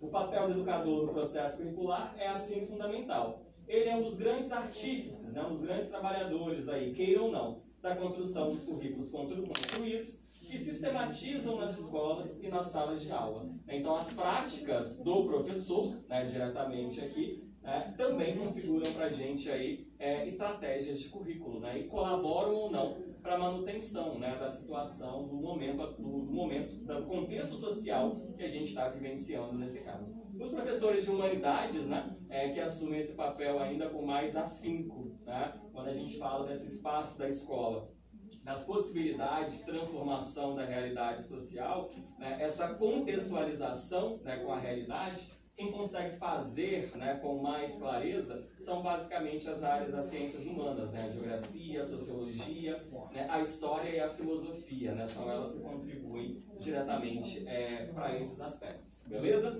Então essa, essa galera são alguns dos conceitos básicos né, é, de currículo que a gente teria. É, aqui eu coloquei as nossas referências, depois eu posto lá para vocês, porque muitos de vocês vão ler, né, vão precisar ler um pouquinho sobre currículo na hora de fazer é, os TCCs e compreender um pouquinho melhor esses processos. Agora, é, Esse artigo está disponível. ainda não, vou colocar lá. Ahn, agora, pessoal, todas essas concepções de currículo, elas podem ser agrupadas né, é, em conjuntos de teoria. Então, a gente tem teorias de currículo que são chamadas aqui de tradicionais, né? É, e as teorias que são chamadas tradicionais, esse é um textinho de resumo, nem é slide, depois eu mando lá para vocês também. É, elas envolvem basicamente esse processo de manutenção do status quo. Então, são as escolas altamente tecnicistas em si. Quando a gente fala de teorias tradicionais do currículo, a gente está falando de entendimento de currículo como simplesmente uma relação de conteúdos a serem trabalhados. Então, eles não estão problematizados. né? A gente precisa simplesmente é, cumprir tudo aquilo que foi prescrito. Né? É nesse grupo né, de, de teorias né, que se encontram aí as tradicionais, basicamente. Né? É, elas são inspiradas no Taylorismo, né, na divisão do trabalho, basicamente, visando basic- a, a- ampliação é, da produção. Né? É, nela, ó, o currículo é visto como o quê? Instrução mecânica, certo? Então não tem reflexão, não tem contextualização desses conteúdos, né? Ele é visto como uma listagem de conteúdos impostos, né? Então eu não paro para problematizar a realidade dessa comunidade, A Nada regência, então, no caso, seria a regência que a gente iria fazer no, no, para questões do Enem, seria mais ou menos nesse sentido aí, né? Isso, a regência que a gente vai fazer na questão do Enem, ela se encaixaria as estratégias que a gente está utilizando, né? Se esse fosse de fato um curso e cursos preparatórios, eles seguem essa lógica, né? Eles seguem uma lógica aqui de instrução mecânica, de transferência de conhecimento, né? Aquela ideia de lá da educação bancária, do aluno caixinha vazia que você vai depositando, é isso, né? É isso que a gente chama de instrução mecânica e listagem de conteúdos nesse caso. Cursos preparatórios funcionam dessa forma, certo? Seguem essa lógica, né? Um ensino que é centrado na figura do professor. Né? E o objetivo disso é basicamente formar qualificação de mão de obra, né? É, e ao mesmo tempo formar trabalhadores né, que não vão refletir também sobre a sua condição, né? Que vão simplesmente aceitar né, as suas condições de trabalho, certo? Seus salários e tudo mais, ok? é, notem que elas surgem, elas se desenvolvem basicamente logo né, no processo, com aumento, né, com crescimento do processo de industrialização, a partir da segunda revolução industrial, né, no início do século XX, aí basicamente, com o crescimento da indústria automobilística, né, o avanço mesmo da, da urbanização, da industrialização né, e a modernização de tudo isso. Agora, mesmo a galera querendo fazer isso, né, e as primeiras teorias que surgem são teorias tradicionais do currículo, é, já existia gente que estava inquieto, né, e pensando, poxa, é, qual que é o papel da escola? É manter, de fato, esse sistema funcionando? Não dá para a gente romper isso? É, e à medida que as indústrias foram crescendo, né, e o próprio movimento sindical de contestação, ele também começou a avançar, na educação também surgiram teorias, né, que traziam novas propostas todas elas baseadas, é óbvio, nas teorias marxistas. Né? Então surgem, principalmente a partir da década de 60, as teorias de currículo que são chamadas de teorias críticas. Né? Então Pierre Bourdieu, por exemplo, é um dos caras que se destaca né? É, nessa, nessa concepção dessas teorias críticas. Então. É, então ele diz que a escola, né, ela aparece até a década de 60, é, tanto a escola como a educação, elas colaboram para quê? Né, para manter, para reproduzir legitimar as desigualdades sociais. Né? Então é necessário que a gente rompa com essa estrutura. Né? Elas compreendem que a escola está nesse papel né, de manter toda essa estrutura de desigualdade, né? porém é necessário que a gente rompa isso. Então as teorias críticas elas vão surgir nessa perspectiva que é para a gente uma perspectiva libertadora, né? de uma educação que seja transformadora, que possibilite, por exemplo, que o filho do operário, né, o proletário, também se torne burguês, né? mas ao mesmo tempo um burguês consciente né, da, da sua realidade, né, da realidade da classe, de onde ele veio, basicamente. Notem que aqui a gente não está falando do sujeito, Tá? Nas teorias críticas do currículo, a gente está tratando os grupos sociais ainda. Então, dentro desse grupo, tá, existem ainda especificidades, existem particularidades. Todo mundo é pobre, tá? mas um é o pobre preto, o outro é o pobre homossexual, o outro é o pobre deficiente, o outro é o pobre que só é pobre, certo? Aí, no caso... Porém, graças a Deus, né? O pobre são pobres, né? É, e aí, nessas teorias, a gente acaba tratando todo mundo tá, como se fosse um grupo social homogêneo, um grupo de explorados. E esse é o ponto-chave. Quando a gente pensa nas teorias que são pós-críticas, tá, que são as que vão surgir aqui a partir dos anos 80, né, 70 e 80, elas já vão considerar os sujeitos nas suas particularidades. Então, nas teorias pós-críticas dos anos 70 e 80, a gente vai tratar esse grupo que era pobre, porém eles não são todos pobres iguais. Tá? A gente entra com as questões aqui multiculturais, basicamente. Então, são nessas teorias aqui, a partir do momento que essas teorias surgem, que a escola vai começar a discutir educação étnico-racial, que a escola vai começar a discutir igualdade de gênero, certo? Porque até então, nas críticas, tá, o que a gente queria propor era uma mudança de classe social, tá? Romper com aquele status quo de exploração, tá? Considerando que esse grupo tá, de explorados, ele era um grupo homogêneo, tá? Mas ele não é homogêneo, existem especificidades. E para esse grupo que eu considerava nas críticas, ele não é um grupo, né? É, ele não se identifica como um grupo, ele tem particularidades, né? Por isso que essas teorias elas começaram de uma certa forma é, a ampliar né? as críticas e pós-críticas elas não são categorias totalmente diferentes, né? Quando eu fui escrever um pouquinho sobre currículo em um dos capítulos do meu mestrado, é, eu tinha que me posicionar em qual teoria que eu ia seguir. Eu não conseguia separar o que era crítico do pós-crítico. Né? Então eu coloquei a, a concepção que eu tenho de currículo, ela casa as duas coisas né? É, basicamente, né? porque uma, é, uma contribui diretamente, não existe uma certa e uma errada. Né? Se a gente parar para pensar, é uma sequência.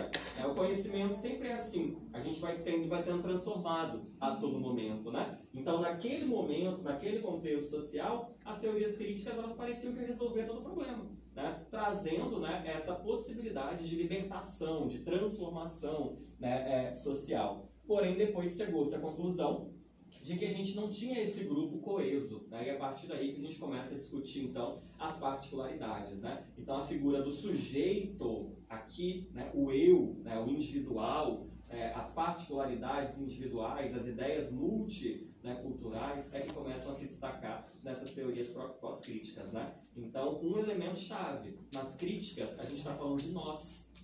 Nas pós-críticas, a gente está falando do eu, das minhas particularidades né, é, enquanto sujeito. Né? E aí, o currículo ele surge justamente como essa possibilidade né, de compreender os estigmas étnicos culturais, né, tais como a raciali- racialidade, as questões de gênero, orientação sexual, e todos os elementos que são aí diferenças das pessoas. Né? E começa a se discutir, inclusive, é, que dentro desses grupos que são excluídos, né, é, os grupos que têm essas características, carregam esses estigmas, eles são ainda mais excluídos. Né? Daí tratá-los como sujeitos mesmo em si, né? e tentar trazer tudo isso para a discussão, visando combater a opressão e promover a inclusão social desses grupos. Né?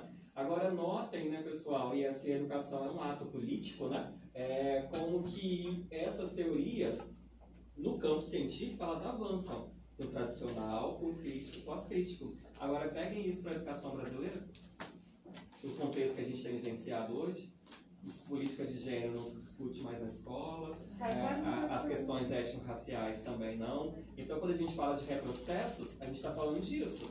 tá? A ciência caminha tá, dessa forma, tradicional, crítico, pós-crítico. A gente estava lá no pós-crítico.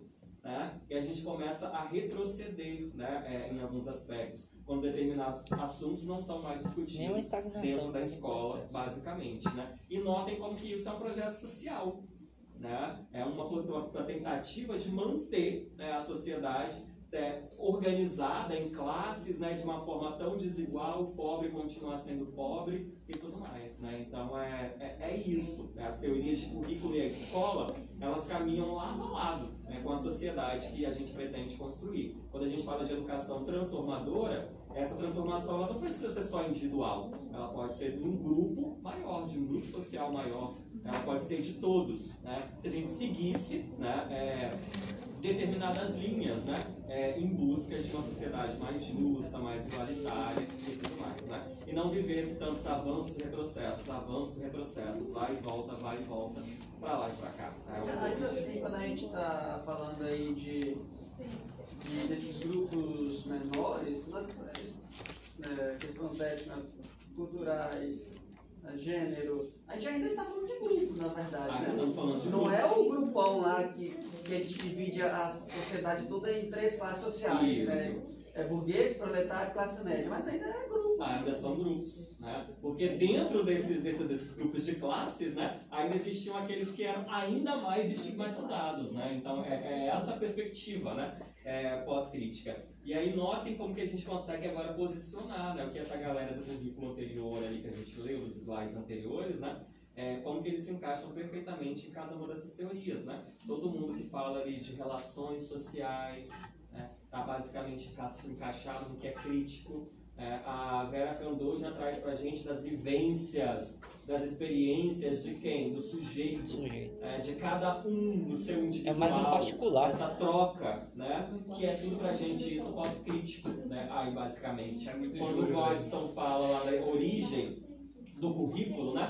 Do curso, do percorrer e tudo mais, de um currículo prescritivo, ele está falando de uma teoria tradicional, né? Basicamente, né? A gente sabe que é, os nossos documentos oficiais, hoje, né, eles já caminham do crítico para o tradicional. Se a gente pega a BNCC, por exemplo, ela já traz aí uma determinada prescrição e ela já caminha para o tradicional. A BNCC é tão criticada hoje por quê? Por isso.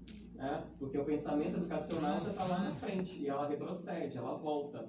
Né? Se eu pego os PCNs, né, Joyce, é, lá da década de 90, né, de 97, o PCN trabalhava com o quê? Temas transversais.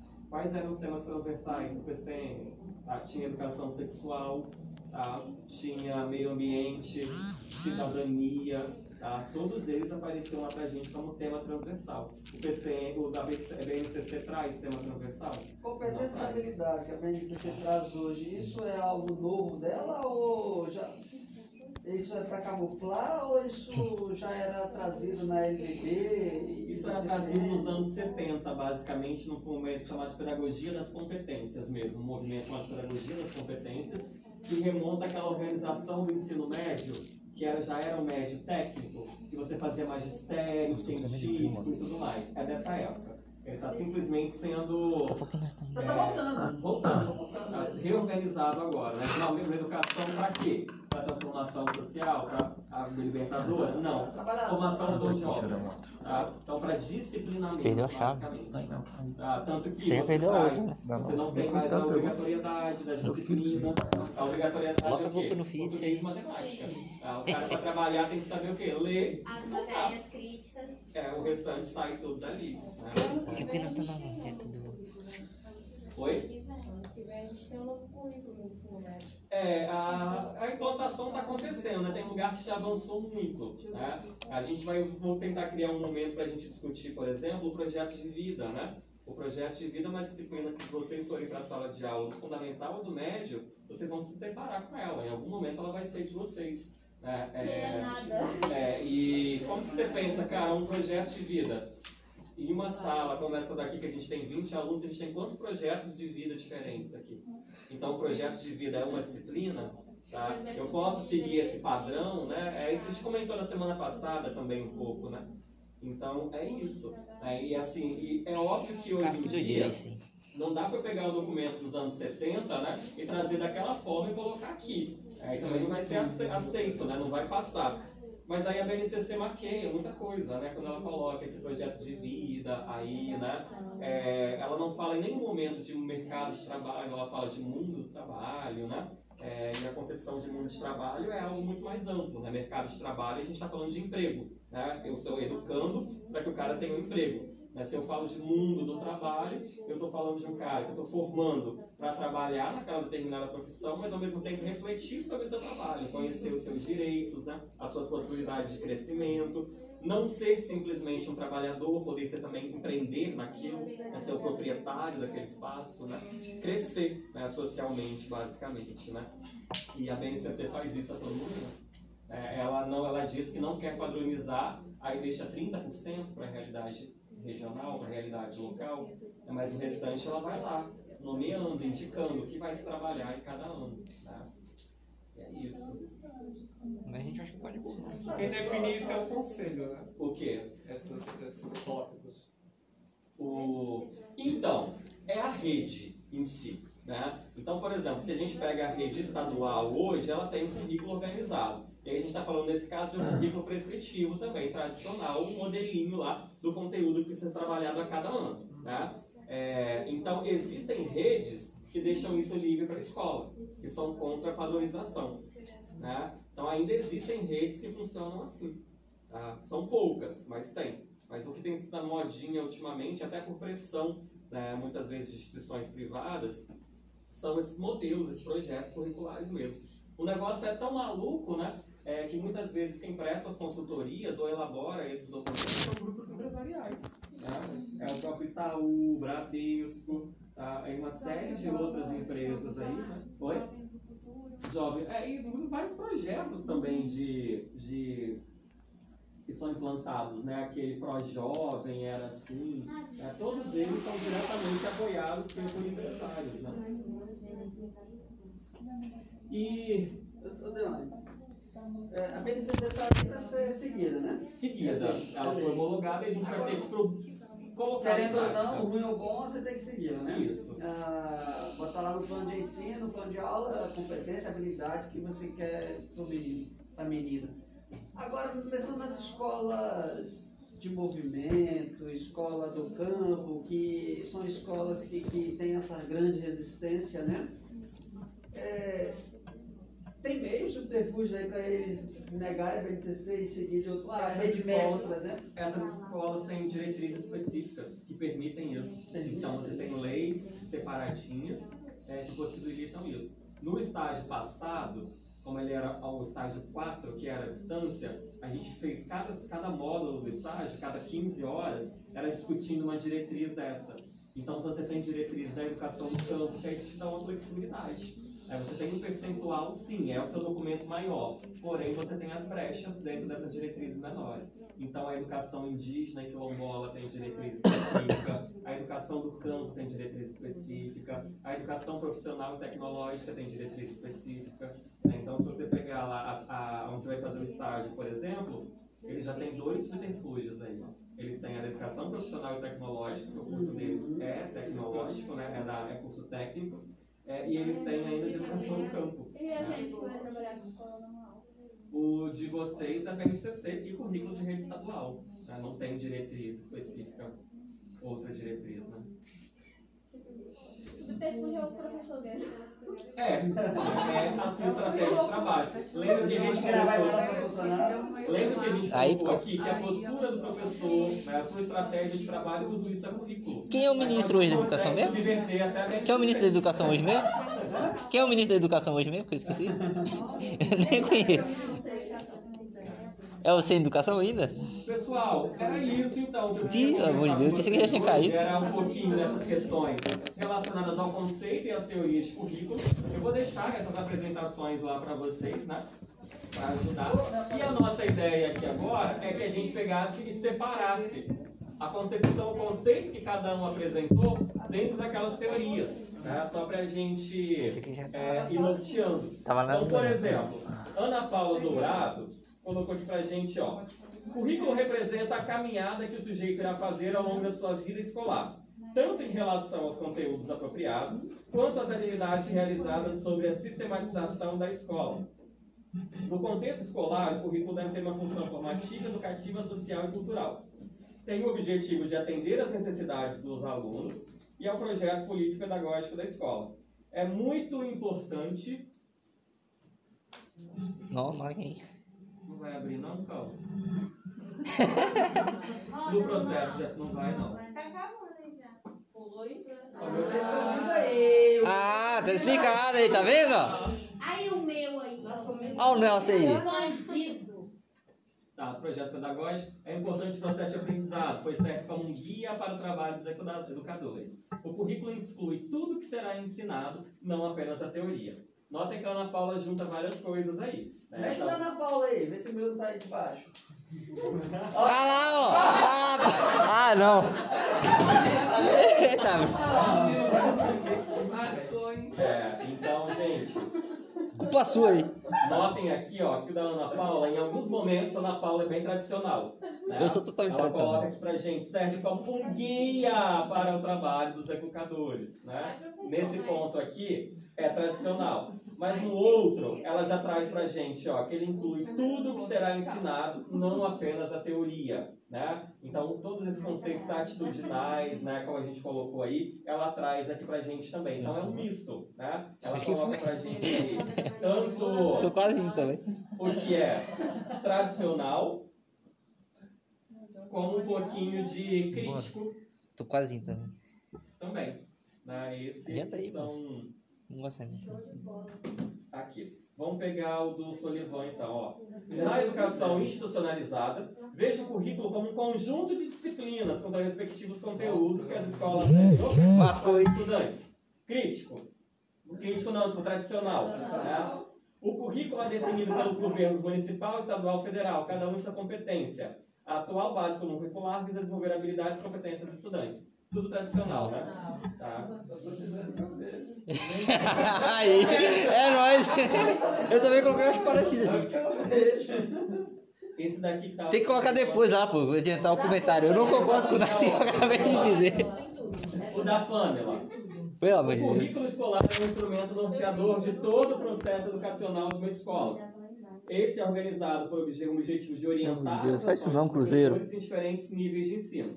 Um bom currículo escolar deve valorizar os valores que orientam práticas pedagógicas, as necessidades e condições dos estudantes e, claro, o cotidiano escolar. Pô, Cruzeiro, Assim perde hoje não, cara. projeto político-pedagógico da escola. Por fim, o currículo não é estático, pelo contrário, ele foi e continua sendo construído. Entretanto, às vezes, não é neutro, tende sempre a privilegiar determinada cultura, e por isso a necessidade de critérios, uma- de uma criteriosa análise e reflexão. Olha, é crítica. É, ela crítica, né? Ela não vai, não chega no pós-crítico ainda, Ainda não. né? Se bem Mas que ela- Tá errado, gente. Se Tudo bem que ela criticou ali aquela questão da, de privilegiar uma cultura, eu acho que. Ele, ela diz que algumas são privilegiadas. né? Sim, pois então, é. Nesse momento, Ah, ela ainda tá falando de classe, isso, tradição. fala da- das relações de gênero, né? Não, Sim. pode. Vai no todo. É, assim, gente, a, a gente está tentando fazer um exercício aqui que é totalmente simbólico. Porque na prática. brigar aqui. É, porque na prática também, dentro da escola, tudo isso coexiste. Sim. Sabe? Você tem o tradicional lá acontecendo, você tem o crítico, você tem o pós-crítico, na geografia Essa geralmente. É. não é só ser um. É, e essa, você conseguir identificar essas Às vezes- dentro desse espaço, né? O que cada um, a partir da sua prática, a prática de fulano, a prática de tal escola, a de tal profissional, ela se alinha com o quê? É, a minha postura profissional, ela se alinha com o que hoje? Mas é o que, que eu acredito? Então, a minha postura enquanto docente, ela está de acordo com aquilo que eu acredito? né? então é isso, pra gente não ser tão contraditório, né? O ser humano é incompleto e contraditório por natureza, né? Mas algumas das nossas contradições a gente pode entender e consegue superá-las até, né? Mas é isso, crítico então, tá bom, Pamela? Tá o crítico da Muvuca? Mas eu. Tem curtido. Vamos lá, Brenda. Curtida. Eu acho que é pós-crítico. Declaração do Ah, Vocês não curtiram? Vocês não curtiram de ninguém? Nós vamos curtir. Ah, mas eu vou curtir quando eu chegar em casa, velho. Ah. Eu não sabia que tinha que passar. A Brenda colocou até a figurinha, parabéns, Brenda.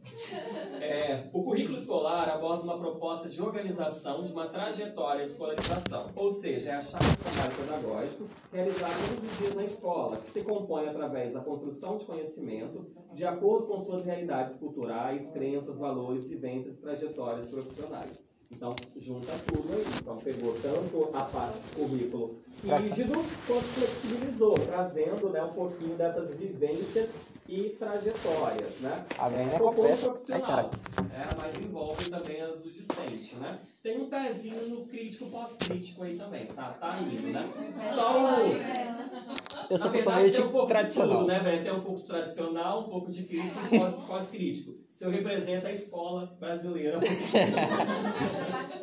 Rock É, Você. um retrato fidedigno, né?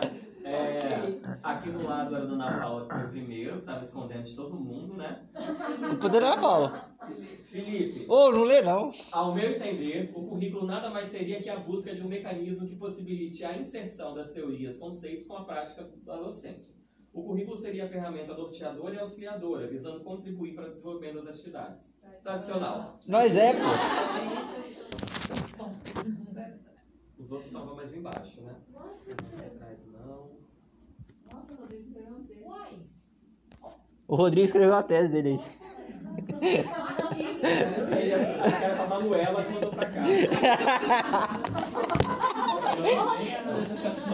O de Sirlene. O currículo é o produto do projeto pedagógico da instituição, que segue o projeto de educação do Estado, refletindo em uma matriz com matérias e conhecimentos para a formação do aluno como ser humano apto a assumir responsabilidades na sociedade como cidadão e profissional. Crítico. Tá? É, esse sem nome alguém identificou? Era o Madalena que tinha falado que era dele ou não? Ih, Madalena. Eu ia pra não saber se é o meu. O currículo dentro da educação básica ele traz questões importantíssimas que impõem a vida, impõem a vida do profissional a ser bom. Ele também existe na capacidade teórica e técnica de que de poder ao professor crítico e assíduo ao sistema educacional, como também um privilégio de segmento da educação que vem sendo trabalhado dentro desse currículo. Não entendi nada não. Essa não, né? Acho que é o meu mesmo. Ele tá de sacanagem. Em alguns momentos eu achei que era crítico, mas depois eu achei que era tradicional. Uai, dá um segmento aí, vai trabalhar. Depois você lê o resuminho lá que eu vou mandar que eu te parei esse. Uai. É, mas acho que já ficou claro, né? O tradicional prescritivo, um crítico de grupo, né? E um pós-crítico, né? De experiências, vivências. É, Rodrigo, currículo palavra carrega em si vários conceitos e atribuições. Um, refere-se ao conjunto de fatores profissionais, educacionais ou vivenciais dos sujeitos. Ó, os vivenciais dos sujeitos aqui já tornou o trem interessante, né? É, mas, para uma definição mais exata para a área educacional, pode ser definido como uma base da habilidade de atribui e atribuições que são abordados e instruídos, buscando a inserção do ser humano na sociedade. levando a analisar, a entender e conceituar os principais pontos e aspectos que farão parte do seu dia a dia para a convivência em comunidade. Então, respeitar essas diferenças para que se viva harmonicamente em comunidade. O currículo funciona como norteador de temas que serão abordados durante o decorrer escolar do aluno, levando a conhecer e aplicá-lo em sociedade. Este currículo contribui para o melhor caminhamento, tanto do profissional da educação quanto do educando. Esse finalzinho é também tradicional, né? É, vamos propor currículos aí de rompimento das Mas já tá usando a palavra currículos educando. Revolucionários. Entra na minha casa, entra na minha vida, É. rompe as estruturas. Mas assim tem um pouco de tudo também, Rodrigo, mas bem pouco tradicional, eu achei, tá? Caminha bem pro crítico, com algumas pegadinhas pós-críticas, né? Eram esses? Passou, Rodrigo. Mas não é curtiu dele, não. Faltou curtida. Nossa, vocês estão, vocês estão tão carentes, tem que curtir como Claro, é. Depois eu vou lá. Muito redes. Não, mas vai que pra